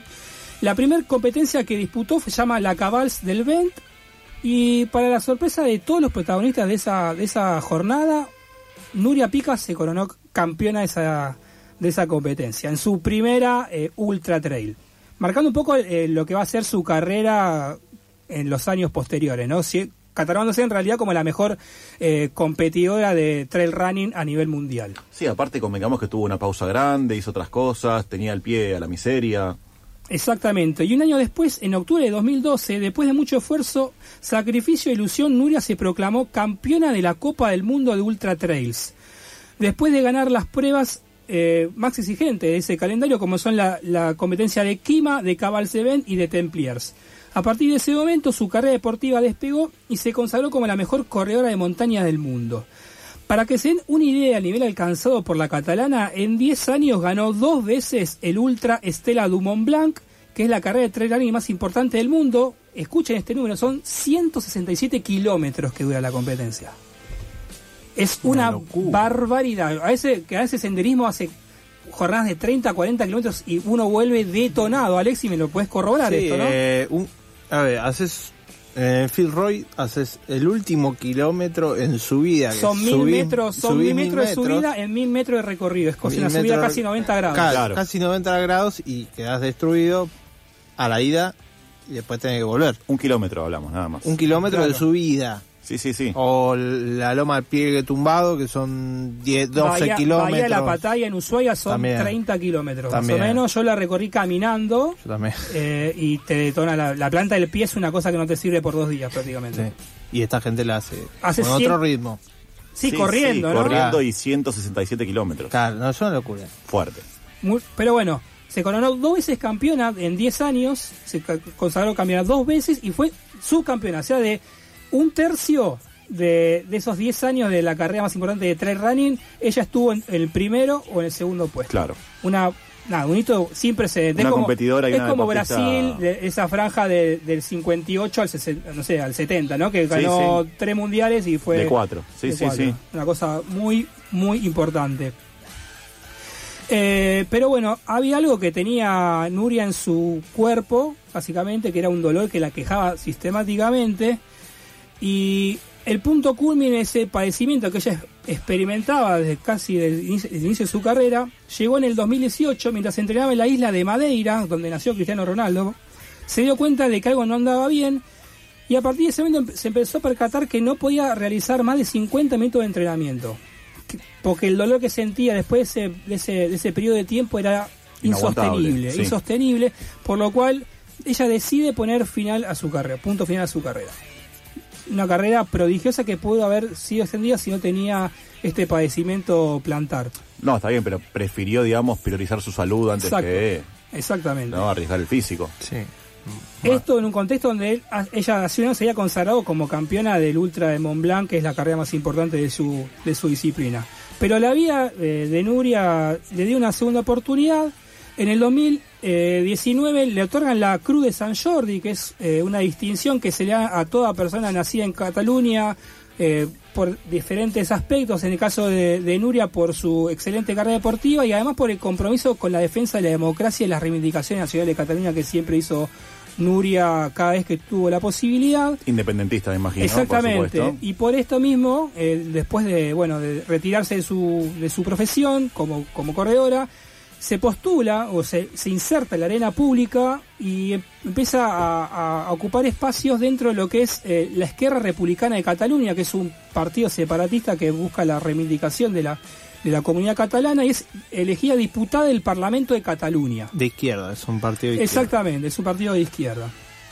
Eh, un, un poco socialdemócrata si uno va... Sí, pero bueno, dentro nada. de los cánones Las de, izquierdas, Europa. las izquierdas de, Las izquierdas de España Europa. son, este, sobre todo de España, son. Sí, sí, pensábamos que Podemos iba a romper con eso y no. No. No, no. No se pudo, ¿no? Y, De hecho, el y- par- y el aparece, y, aparece, y Socialista- aparece Vox ahora en España, ¿no? Claro, claro, no digo, el Partido Socialista de España Ah, el PSOE es como un brazo más es De un la corona. de derecha. de la corona. Sí, sí, por eso. es- Bueno, es elegida en el 2019 diputada del Parlamento de Cataluña por Esquerra Republicana, que, bueno, como dijimos recién, es un partido independentista catalán que defiende la causa de la de- autodeterminación y la liberación de los presos políticos eh, por la causa catalana, ¿no? Un dato no menor.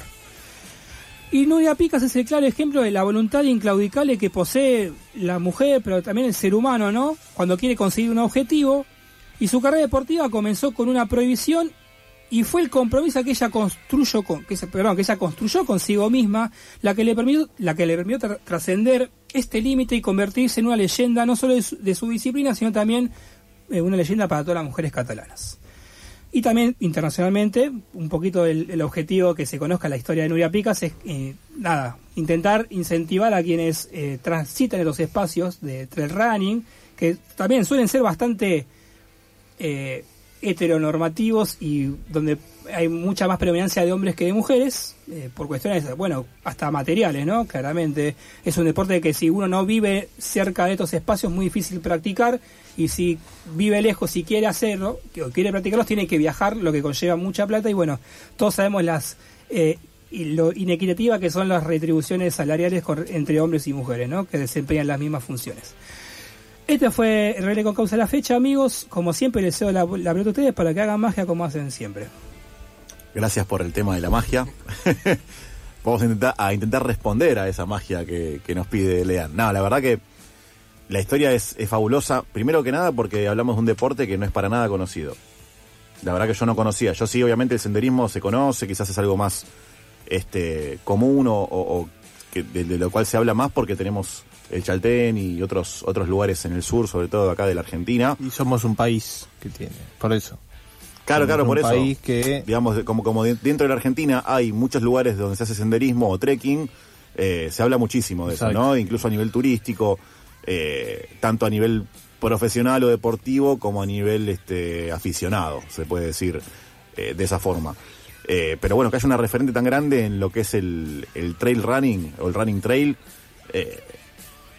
me parece que habla un poco de, eh, de lo que es investigar y conocer otras, otras ramas del deporte, ¿no? Primero, bueno, a, ni- a nivel conocimiento y después a nivel este, de género. Digo, la referente máxima es Nuria Picas. Si no, si uno no investiga un poco, si uno no, este, no, no tiene esa de conocimiento por otras formas de deporte y por otros personajes, no, nunca se llega. Nunca se llega generalmente. ¿no? Y después el, el entramado político por detrás. Que sea independentista, que pertenezca a un partido de izquierda, o por lo menos eh, Progresista. contrahegemónico, progresista, dentro de, de Cataluña, eh, es todo una es todo un hecho, ¿no? Sobre todo por la historia, yéndonos un siglo para atrás, por la historia de lo que fue Cataluña contra, contra el franquismo, ¿no? Eh, en, en- en la conformación de la República y la guerra civil, la cantidad de bajas que ha tenido. Un dato es que Esquerra Republicana justamente se funda durante la Segunda República. Dato Claro, no menor. Me imaginaba, o sea, va, me imaginaba. Digo, es, es como, o sea, es, no es nada raro, a eso iba. Eh, Lo que quería destacar es, primero lo que decís vos, que acá tratamos siempre de abrir el abanico a todos los deportes, que si bien el fútbol siempre prima por una cuestión de que es más popular, y- pero tratamos de abrir el juego siempre. Y lo que otro que quería destacar de la protagonista de hoy es que, para mí, coincido en ella en esa decisión de saber poner un límite final a tu cuerpo, tu cuerpo estaba pasando factura, porque, o sea, ahí se pone en jaque, o sea, es la mentalidad, la mentalidad competitiva que tiene el deportista de élite, en este caso, con el pase de factura que le pasa a tu cuerpo. O sea, hasta dónde vos podés seguir jugando ahí, o sea, jugando con el cuerpo, digo, ¿no? Eh, hasta porque, o sea, uno es deportista, pero también es ser humano y después, pongo el caso poner de Batistuta, que dice que dice que no que no puede alzar a sus nietos porque tiene los tobillos rotos, o sea, Batistuta no no me importa a mí como... Ah, pero ahora de evadir impuestos, ahí sí puede, ¿no? No, sí, sí. Pero bueno, o sea, Entiendo es el, 100% el hecho lo que vas, de, obvio. de, bueno, hasta dónde el hasta dónde se pone, eh, arriesga uno su, su futuro, su cuerpo, por eh, prevalecer en el nivel deportivo. Sí, también es como decís vos, va un poco de la mano de lo que es la, la exigencia, la autoexigencia del deportista de élite, ¿no? El hecho de priorizar un poco el físico, la, la integridad física, me parece que habla también de, de que ella se quiere un poco y, y también, también del otro lado muestra lo que es la exigencia en un deporte no tan conocido en comparación con la exigencia con, no sé, el Exacto, tenis, exacto, porque- eh, el atletismo, lo que sea. ¿no? Nuria, Nuria, si bien coincido con Nacho, eh, puso en primer lugar su cuerpo y su vida posterior a su carrera deportiva, también hay que, eh, no, no seamos ilusos, eh, una, una disciplina que no tiene un- una, una atracción económica como sí tiene el deporte, para el deportista no representa una pérdida económica como sí le representaba a Batistuta, no, eh, y no sé, no iba a la Roma porque tenía todo roto los tobillos, por ejemplo. Sí, pero igual para mí más, allá, o sea, es verdad lo que decís, pero para mí, a mí, para mí trasciende la cuestión económica. Hablo también de la presión que te puede poner una sociedad, ¿no? Voy a, Ah, voy a poner un caso puntual ni al cual. de Fini Piñatielo. 22 Tal años. 22 años y se retira de la natación profesional. Algo lo vamos a interiorizar en nuestra Sí, sí, sí, por pero- supuesto, digo, después lo, lo vamos a profundizar, pero digo, una, una chica de 22 años que...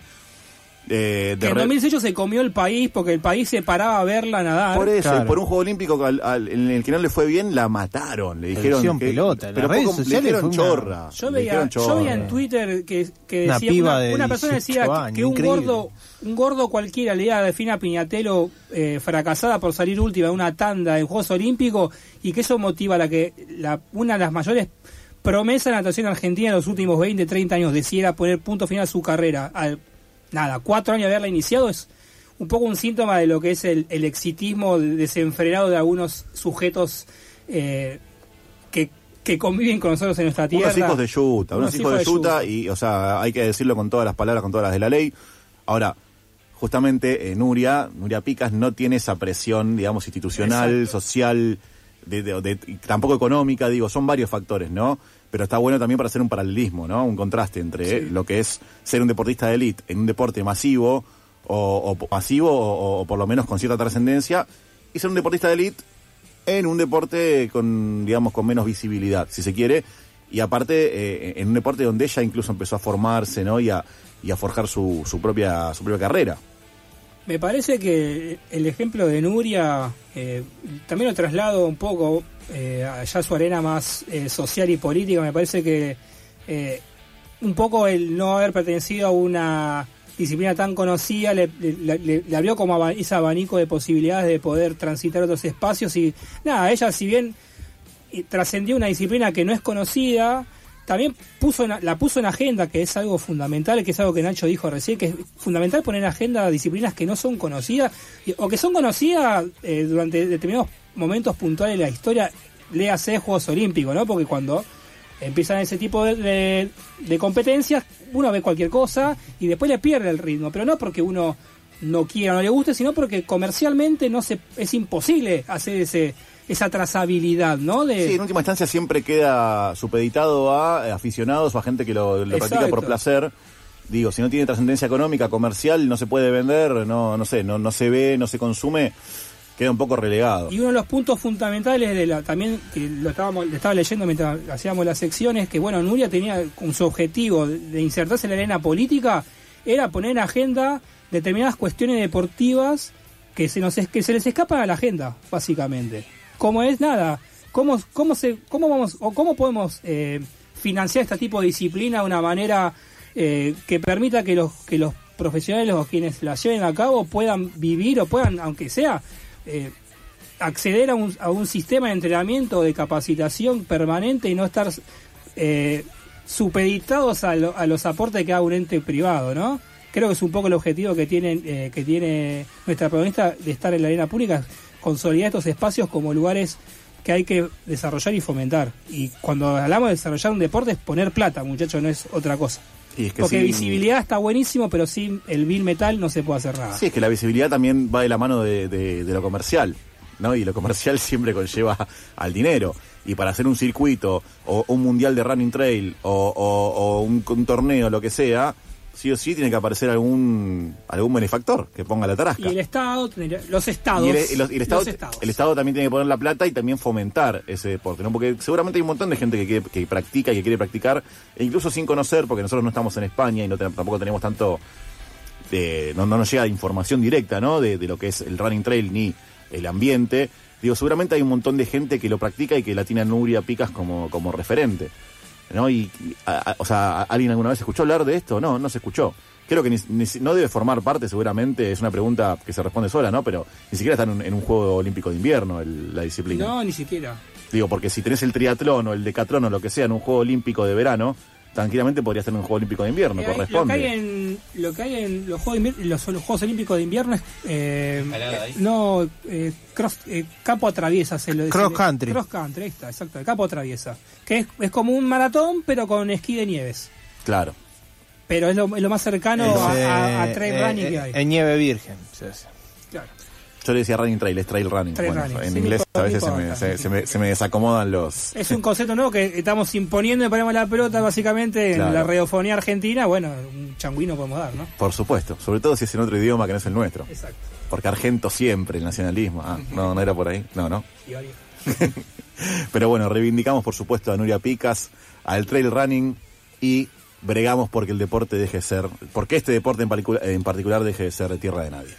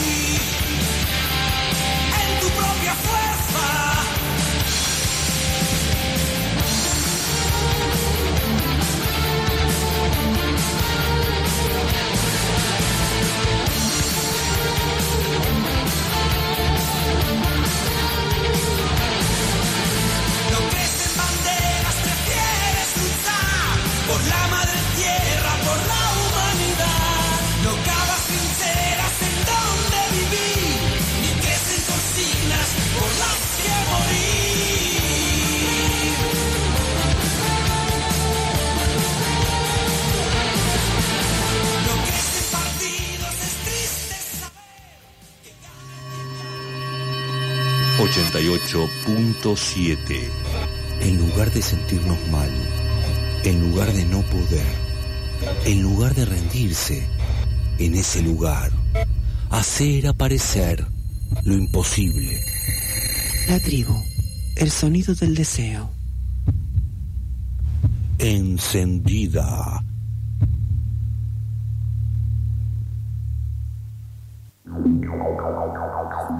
Comienzo de espacio publicitario. FM La Tribu Noticias, la agenda periodística de la tribu en línea. Noticias online. Una de nuestras consignas más fuertes, superar también las voces de las mujeres y las identidades disidentes también, digamos, privadas de su libertad y que sus demandas históricos sean también tomados por los colectivos transfeministas. La felicidad más grande es que los senadores y las senadoras hemos logrado poner en cada una de sus bocas la palabra travesti. fmlatribu.com barra noticias. 15 6710 3758. El WhatsApp de la tribu. Mensajes de voz. Informaciones. Elogios. Afirmaciones. Comentarios. Soná en la tribu. Soná en la tribu. 15 6710 3758. El WhatsApp de la tribu.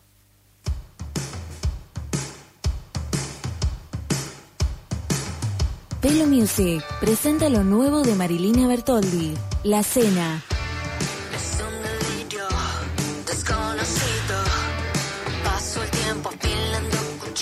La Cena, lo nuevo de Marilina Bertoldi. Disponible en todas las plataformas digitales.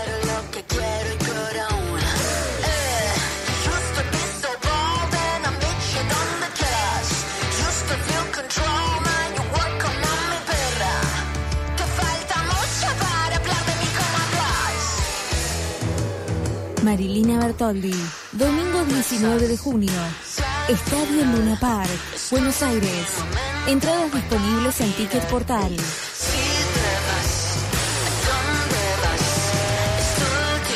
Marilina Bertoldi, es Pelo Music. Fin de espacio publicitario. Plantarse paso a paso. Acordate que no tiene nada que ver con escribir un IGE o tener un libro. Un hito humano, sin miedo. Sentí todo lo que puedas. Mostrarle al vecino esa sonrisa de saber que te van a quedar los dedos negros. No lo dudes. Depositala. Te prometemos regalías. Ahora es necesario que la cubras solo para potenciarla. ¿O no? Recurso hídrico. Siempre hay un espacio amigue. Explícale que... No, no le expliques. Pedile agua. Usá la incertidumbre para volver a encontrarla. Ahí está. Es el momento de verterla y mirá cómo la absorbe.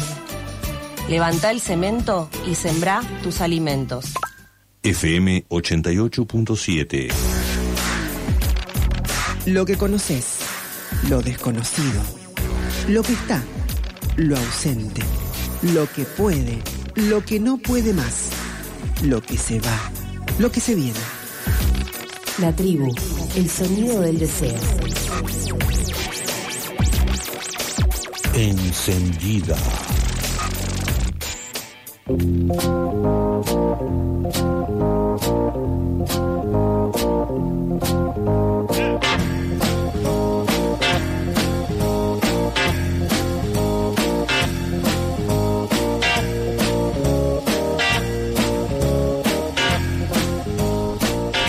19 horas 36 minutos en toda la República Argentina. Último bloque de Paremos la Pelota.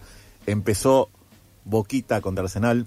Boquita. Eh, sí, boquita. ¿Por qué se ríe? Boquitas ¿Por qué se pintadas. ríe? Sí, pues se te cae la baba, Gran libro, gran libro de. Manuel Puig, Boquitas pintadas. Muy recomendable para la audiencia. Se te cae la baba. Es boca, es mi boca. Es boca, Es es boca de mi alma. Eh, ¿Qué opina la gente de que digamos boquita y de que seamos este nosotros hinchas y simpatizantes de un club? Nos pueden escribir sus opiniones a a nuestra cuenta de Twitter que es Paremos P o a nuestra cuenta de Instagram que es Paremos la Pelota FM o a Facebook que es Paremos la Pelota OK y si quieren escuchar los programas anteriores que hablamos de muchas cosas, no solo de Boquita, eh, nos buscan en el podcast de Spotify con el nombre del programa Paremos la Pelota. No hablamos casi nada de boquita, Nacho. Dale. No, no, no hablamos nada. P- Perdón, que es una sucursal de, de Les en la tribu, no, hablamos de vez en cuando. Ahora está jugando 0 a 0 contra Arsenal, van 6 minutos del primer tiempo. Está bien. ¿Juega Villa? No, no creo que. Más, no Sí, sé, sí, Villa. debe jugar Villa, seguramente. Villa, sí, bueno. si Villa no lo van a borrar nunca. Ahora aparecieron contrapruebas, supuestamente. No sé. La verdad que lo que, lo, lo que pasa con Villa es, Extraño. es raro. Claro. Parafraseando a algún conductor este de la televisión argentina. Ale, vamos con vos hoy que nos vas a contar la actualidad de esta semana. Exacto. Eh, ya que estábamos hablando en el bloque anterior de Defina Pinatelo, anunciamos que Defina Pinatelo anunció su retiro. La nadadora argentina anunció a través de un comunicado subido en su cuenta de Instagram su retiro de la natación a sus 22 años, solo 22 años. Eh, ella dice, en mi corazón quedará para siempre el orgullo, la alegría y el honor de haber representado nuestra celeste y blanca estos años con tanta pasión. Y agregó, el deporte forma parte de mi vida desde otro lado. Me compré una cámara de fotos y emprendí un camino artístico el cual estoy explorando con mucha curiosidad, ganas de aprender y seguir creciendo. Me hace muy feliz y me hizo soñar de vuelta. Gracias a, quien- a quienes me acompañaron hasta aquí y quienes elijan seguir haciéndolo, siempre los alenté a perseguir sus sueños. Hoy agregó, anímense también a patear los tableros y arrancar un nuevo juego, cerró la nadadora. Pignatero fue bicampeona del Mundial Junior de Indianápolis 2017 en 800 y 1500 metros libres. Además, en el mencionado certamen obtuvo la medalla plateada en los 400 metros libres. Tan solo un año después se adjudicó dos preseas de plata en los Juegos Olímpicos de la Juventud de Buenos Aires en el 2018 en 400 y 800 metros libres. En mayores cumplió una gran tarea en los Panamericanos de Lima 2019 donde ganó tres medallas doradas. Su última competencia fue en Tokio, certamen que marcó su debut en la cita olímpica. Locura. debut y despedida. Primero y principal, todo el apoyo a Elfi Piñatielo. Obvio. Todo el apoyo. volver, que haga que lo que. No, Sí. sí, si no quiere volver nunca, que no vuelva nunca, Eso. porque está en todo su derecho y tiene toda la razón. Porque la verdad que los seres humanos somos una manga de forros. Así. Sí. Perdón por el francés y perdón por la hora. Era, eh, yo, yo me acuerdo. Es increíble. Eh, a ver, Es este, increíble. uno estaba más en las redes eh, cuando estábamos en plena pandemia, eh, fase inicial. Eh, sí, 2021 estábamos todavía. Todavía estábamos bastante metidos. Sí. Eh, era una locura las cosas que se veían, de que decían de Fina Pilatero, pero la mataban de una manera impresionante. Una, es- era una piba de 21 años. Sí, ya el- el- Además, deportista amateur que tuvo que practicar los primeros meses, tuvo que practicar en la pileta de la casa. De 6 Tal por cual. 3 la pileta, de 6 por 3 Por eso.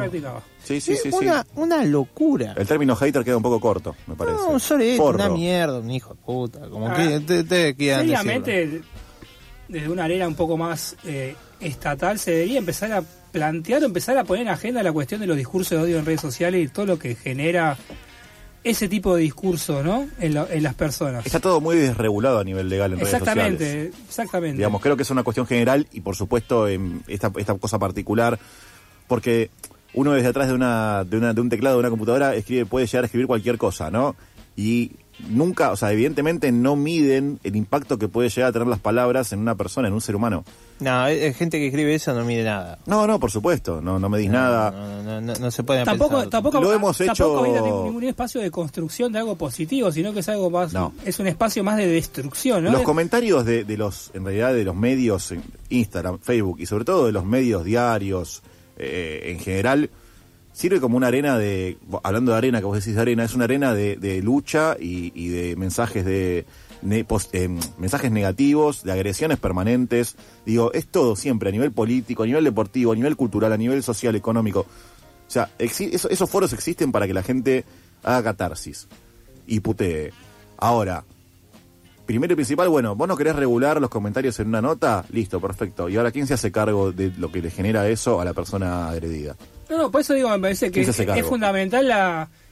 Hay una, una noción, Nacho se debe acordar, la gobernanza de Internet, que era una especie de marco regulatorio que se quiso imponer en su momento y que fueron sobre todo las maxi- los máximos responsables o máximos representantes de lo que es eh, el negocio que es el internet como es Google, ¿no? Que y todo, o sea, mismo Facebook se, se impuso rotundamente acá hay un marco regulatorio sobre los contenidos y los discursos que circulan en internet. Y no, porque si vos pones un marco regulatorio, también pones marco regulatorio para, el- para la Big Data que circula en las redes y eso impide que ciertos gobiernos o ciertos intereses políticos... No, sí, eh, eh, intereses empresarios. Claro, la, Claro, la bueno, información es una políticos empresariales, claro, La información es una Sí, mercancía. sí, todo lo que es político eh, eh, en la parte de atrás siempre es empresarial. Por lo menos eh, eh, a nivel eh, político partidario, digo yo, ¿no? Todo es político, pero digo... muchas veces se habla de, de lo político estatal todo y vemos lo que pasó en Twitter con Donald Trump, que una empresa privada eh, estuvo por encima de- del presidente de los Estados Claro, Unidos. por supuesto. Eh, ya, ya estamos en un rango de que una empresa es igual que, que, que un, Estado. Sí, Es sí, un- pero acá, acá también pasa con, el- lo- con los famosos troll Ah, center. Y habla Clarín acá. Sí, por eso, los Eh, troll, los troll center de Marcos Peña, digamos, cosas que son- están certificadas, no son rumores, no son Claro. no es conspiranoia. Pasa que todavía tenemos la cabeza y nos pasa, capaz que la- vos Nacho está más metido en eso, eh, porque vas más avanzado, pero tenemos mucho la cabeza todavía del Internet como la aldea global que hemos leído, la aldea global que todos compartimos todo y todo, estamos todos de la mano y todos felices y cambió eso. La ya arena, no la- existe. La, arena de la libertad. No existe, no existe más eso, no existe más, entonces eh, estamos en otra, en otra situación en la cual necesitamos regulaciones y esta y esta es una de, la, de los ejemplos Todo por el cual en una deportista de 22 años que dejó su carrera profesional apenas cuatro años después de haberla iniciado y habiendo nada más participado de un solo Juego Olímpico. Es una barbaridad. Juego Olímpico o pandemia. Post pandemia. Exacto. Pero seguimos con la actualidad. Tenis adaptado, Gustavo Fernández dejó todo, pero no pudo quedarse con el título de Roland Garros. El tenista argentino Gustavo Lobito Fernández no pudo coronar su gran semana con el título y perdió la final de Roland Garros en tenis adaptado, sobre silla de ruedas estamos diciendo, hasta el, eh, ante el japonés Shingo Kunieda por un ajustado 6-2, 5-7-7-5. El lobito de 28 años perdió una verdadera batalla de 2 horas y 41 minutos con el japonés Kunieda en un partido jugado en la cancha número 14 del complejo ubicado en el barrio parisino de Bois de Boulogne. No Boulogne-sur-Mer. Eh, más allá de la derrota, se trató de otra gran actuación del cordo- cordobés de Río Tercero, quien había jugado un partidazo en la semifinal que le ganó al número uno del mundo en la especialidad, el británico Alfie Hewitt. Espero haberlo Hewitt. dicho bien, perdón, Rocío. Alfie Hewitt. Alfie Hewitt. Primo del Leighton. No, Hewitt. se Ah, escribe. ok. Claro, este Hewitt y aparte Leighton era australiano. Es sí, australiano. claro. Eh, eh, que puede tener un primo en otro. no sé. Sí, sí, Eh, es eh. verdad, es verdad. Bueno, perdón, Rocío, si lo nombré mal. Alfie Hewitt eh, por un categórico 6-1-6-1. En cuanto a Cuñeda, no para de batir récords y se trata del mayor ganador del tenis adaptado en torneos de Gran Slam, ya que con su título en París acumuló 27. Una barbaridad, locura. ponés. Ah, Nadal un pronto. Una locura, sí. ¿Quién, conoce a Rafa Nadal? ¿Quién lo conoce? Solo Cuñeda somos ahora. Soldado de Cuñeda, sí. Eh, Eh, Guti Fernández no perdió también el anterior Roland Garros o estoy Ganó, ga- ganó 2016, ganó 2019 y puede, capaz la última final la perdió. Y. Paralímpicos creo también ha ganado medalla, ¿o no? Puede ser, eh, puede ser. Tengo el dato Puede que perdió otra, otra final de. Lo que sí de- pasó, que no sé si está en la actualidad, es que perdió también el dobles junto a Cuñeda. No. Bueno, No. a- a- ampliamos la información. Gusti Fernández, después de perder la final contra Cuñeda, Cuñeda es el compañero de él en dobles, y perdieron contra Hewitt y el compañero de Hewitt, que son los número uno del mundo, y Fer- Fernández Cuñeda son los número dos. Ah. Es, es un deportista que está en la elite. elite Sí, elite. es el líder, líder. eh. Sí, sí. Ahora, sí. volviendo al tema anterior, la cantidad de bardeos que debe haber en los comentarios esos estúpidos, sí. de, Sí. de los medios de pecho frío, perdiste la final. Eh, aparte, eh, Fernández eh, grabó como... Eh, Entonces grabó- hay gol de boca, ¿no? Ah, hay gol de Boca, Gol de perfecto. Boquita, gol de Boca, ya veremos de, de quién es. Pero ya es el 22 y es como. Es, es- Este, es el karma. No, es que puede ser tranquilamente Es porque es uno de los mejores jugadores que tiene Boca en la cancha, lamentablemente. Eh, lo que decía es que Gusti Fernández ganó varios Grand Slams. Sí. Eh, Ganó eh, Roland Garros, creo que también ganó Australia. Eh, habría que ver ahora, no tenemos bien la información precisa, pero digo. No tenemos a la especialista. La tenemos a la especia- no tenemos Claro. a la especialista. Claro, también, no tenemos a la exactamente. especialista que no nos, fa- te- nos te falta, nos falta la quinta pata. Claro. Este, no, todavía no nos dicen quién hizo el gol de Boca, no sé, lo No, hizo. Lo la, la- eh, Gustavo lo Fernández. hizo la divina. Sandes, Sandes, Sandes de Sandes, cabeza. Sandes de cabeza. Gustavo Sí, Fernández, Gustavito Fernández, hijo de Gustavo Fernández, que es el, o sea, el padre, claramente, eh, base de uno de los mejores equipos de la historia de la Liga Nacional, como era un equipo que mencionó Alexis el otro día, no ah, el equipo de básquet, sino el equipo de Loma Negra. Bueno, Sí, Loma Negra. eh, estu- Juan Estudiante de la Barría, patrocinado y bancado económicamente Por muy Amalita. fuerte. Por Amalia por Amalia de Fortabat. Equipo que dirigía el ex coach de la selección nacional, el Oveja Fernández. Mirá vos. no sabía que era el hijo de, no sabía que era el hijo de, Fernández. Mirá vos. Sí. Pero bueno. Espectacular. Bueno, de hecho, el hermano de Gustavito Fernández también es vaquebolista. Y Mirá juega vos. los Estados Unidos. Mirá una familia de deportistas y exitosos. Eso sí, eso sí. Este, lo- lo que- un, un paréntesis que quería decir, Batalla hoy puso los suplentes porque quiere va, va con los titulares a jugar. Copa por eso, Argentina. Por eso, por eso no, no creo que juegue Villa porque va con Está los titulares jugando a jugar. Villa, está jugando. ¿Está jugando? Sí. Bueno, seguramente también va a jugar contra Ferro el miércoles, en La Rioja. Para más placer, ¿no? Lo pone do- dos partidos en seguidos. La Rioja. O sea, sí, sí, aparte de eso, digo, Boca Ferro, Capital Federal, juegan en La Rioja el miércoles a las 4 de la tarde. claro, los hinchas de ferro chocho. Los hinchas de ferro. ¿Quién, Eh, igual quién- vi- quién va a ir a ver? Pero aparte de las 4 de la tarde, vos me decís 8 de la noche, ¿querés que vaya la gente de Boca a ver a, la Copa Argentina? a- amigo, Listo. yo como hincho de Huracán fui a ver Huracán Deportivo Madrid a Rosario. Gol de Boca, dos a Por eso, Gol de otro Boca, gol de. Boca, parece que se despertó la máquina, la bataglieta. Acá la gente se ríe, no entiendo por qué. Ale, seguí si querés vos con la actualidad, porque hasta que, hasta que digan el nombre Sí. del autor del gol. este- Seguimos con la sí, actualidad, sí, por favor. seguimos con el tenis. Roland Garros Jr. Solana Sierra no pudo en la final, pero cerró un torneo inolvidable. La marplatense de 17 años llegó a la gran final luego de hacer un torneo memorable. Sin embargo, cayó por doble 6-3 en la definición ante Lucie Ja- Havlikova. Los apellidos de Amigo. Europa del Este son maravillosos. Me Creo- matan. Oriunda de República Bueno, Checa. efectivamente el segundo gol lo hace el, el golpeador Sebastián Villa. Bueno, Era lógico que estaba al caer, es así. La cuota de Villa. Eh, seguimos con la noticia. Le pegó fuerte, dicen. Sí. No, no hace falta. No hace mía. falta, no hace falta. no hace falta. A Pavlovsky. Jate, falta. joder, no puedo decir. Eh, el abierto de, seguimos la noticia, el abierto de Francia de este año fue su segundo enorme desempeño en un Grand Slam luego de haber alcanzado las semifinales en el US Open del 2021. Y sin dudas, otro gran paso en su camino a ser profesional. La checa Havlikova, espero decirlo bien, eh, novena cabeza de serie, venció con autoridad a Sierra luego de una hora y 13 minutos de juego. Solana es la mayor promesa del tenis femenino en Sudamérica y este año debutó en el equipo argentino en la Copa Billie Jean King, ex Fed Cup, que sería la Davis de, de mujeres, con cuatro triunfos en el torneo jugado en Salinas, Ecuador. Bien, bien, bien. Espero que no haya ningún hater en, en la... En las va a haber seguramente. la Va a haber típico de Argentina, perder la final. Eh, típico. la o sea, bueno. Sierra es el futuro del tenis femenino. Esperemos que se siga desarrollando como tal. Y siguiendo con el tenis, porque hoy No, y Rocío metió No, un... sí, sí, Roland Garros. Así, sea, tenis, a lo loco. Un poco, poco raro, ¿no? Que toda la, la actualidad sea de tenis, ¿no? Un Debe- poco de actualidad en tenis ahí. lo- lo- eh, los, los Ciris de Rocío deben ser dos pelotitas de tenis amarillas Sí, en este sí, momento. sí, sí, o sea, ya no son más los, Los- ojos de antes. Nada, un, un beso grande. Los estados de, de Instagram. Sí, Ah, sí, no, no, no, no. Y Instagram, Twitter era, era cosa. Rafa Nadal, o sea, con- Para papá, sí, Para sí, papá, Dale, Rafa. Increíble. Seguimos con Roland Garros. Eh, torneo de leyendas. Sabatini y Dulco dieron batalla, pero perdieron la final. Las argentinas Gabriela Sabatini y Gisela Dulco cayeron ayer en la final del torneo de leyendas femenino de Roland Garros frente a las italianas Francesca Schiavone y Flavia Peneta. En un partido muy parejo sobre el cierre, la dupla argentina perdió por 1-6, 7-6, 10-6.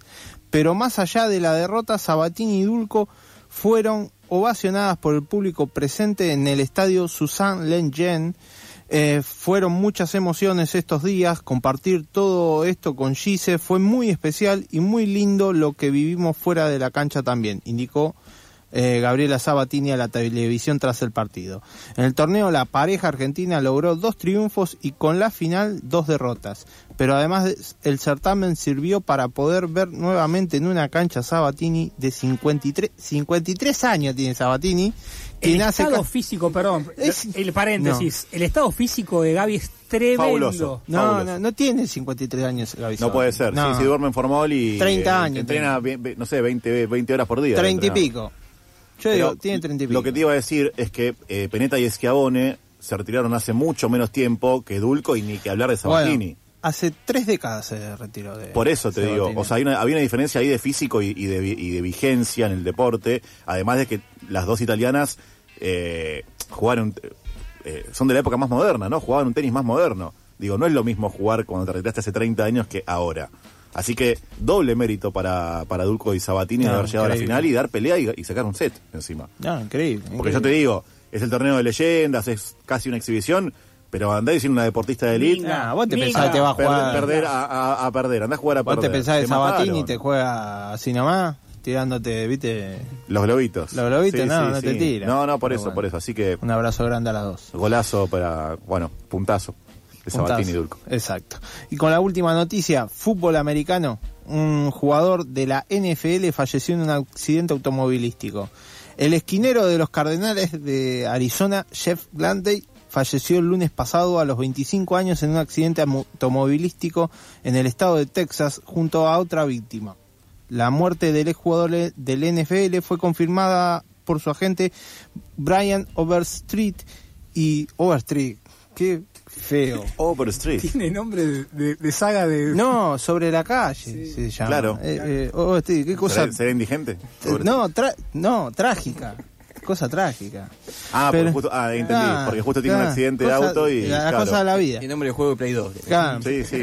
Y las redes sociales se llenaron de mensajes de condolencia de sus ex compañeros. Gladney, proveniente de la Texas Christian University, sería la Universidad Tecnológica Cristiana de Texas, se había convertido en toda una estrella de la NCAA, que sería la previa La a la NFL, universitaria, sí. por lo que en el 2020... Perdón, en realidad es como la, la confederación que aglutina todos los deportes Claro. universitarios de Estados Unidos, ya sea de fútbol americano, básquet, lacrosse, fútbol, va todo por Claro. NCAA. sería la previa a entrar a la NFL, a la NBA, todo eso. Claro.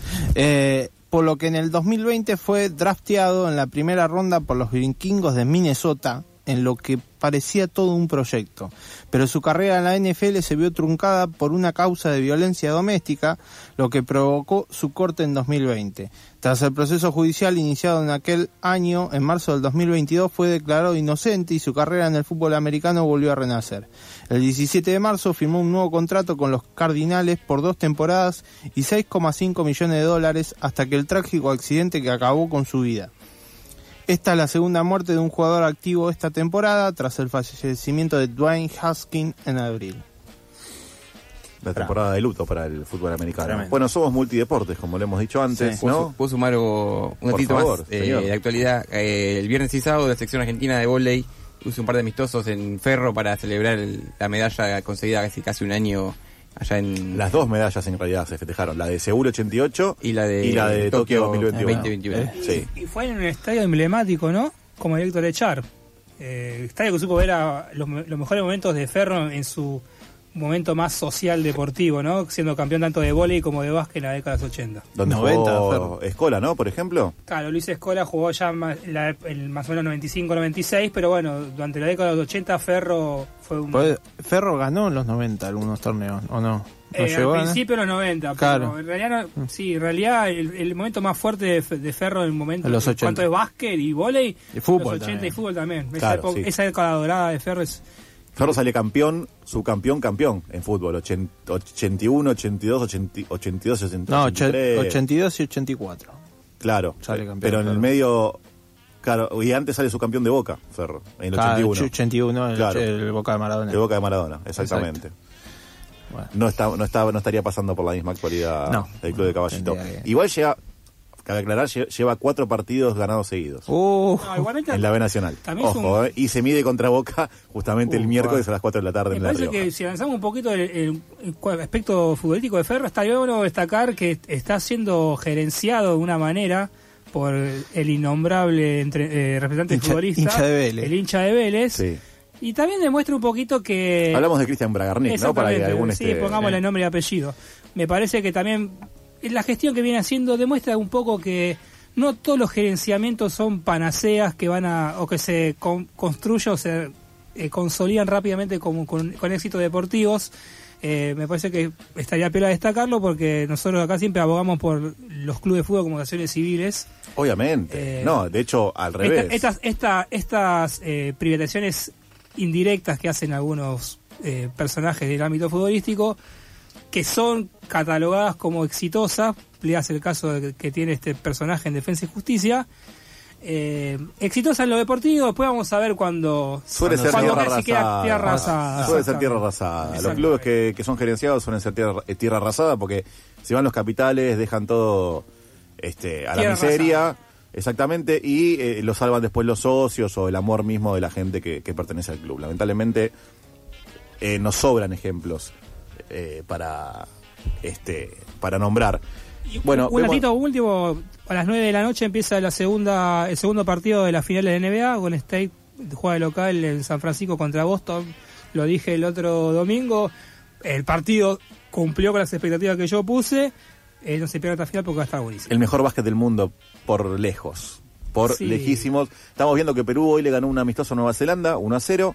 Y también, bueno, lo decíamos antes, pero lo voy a decir porque me, me alegra que la historia le regale a Gareth Bale, esperemos que no se lesione ni nada, un mundial. Se lo merece por la calidad de jugador que es, ¿no? Y aparte también porque estaba podrido de las careteadas con el tema de Ucrania. Le pone- soy sincero. Le ponemos una fichita Sí. a Gales también para el mundial, una fichita. Sí, Irán un poquito ahí, una fichita. sí, una fichita. claro, vamos a ver qué pasa. Que, que- que- que vaya una cita mundialista. Hay, jugadores, grandes jugadores históricos. Ryan Ryan Giggs, Giggs. Ryan Giggs. Ryan Giggs, exactamente, ¿no? Que se perdieron mundiales. Bueno, por lo menos eh, Bale va a poder, no sé, espero que no se lesione. Si llega a lesionar, aunque sea, va a estar seguramente con el plantel. Si eh, se, si se queda en Real. Madrid no se va a lesionar porque no juega nunca, así que se quede. No, pero se va justamente Sí, se ahora, se va. ahora del Real. Así que bueno, veremos qué pasa. Llegamos al final de este programa. Gracias por estar allí como todos los domingos. Nos percibimos por aquí por FM 88.7 Radio de la Tribu el domingo que viene. Mi nombre es Micael Rico. Esto es Paremos la Pelota. La pelota a veces hay que pararla, pero siempre, siempre sigue rodando. Muy buenas noches.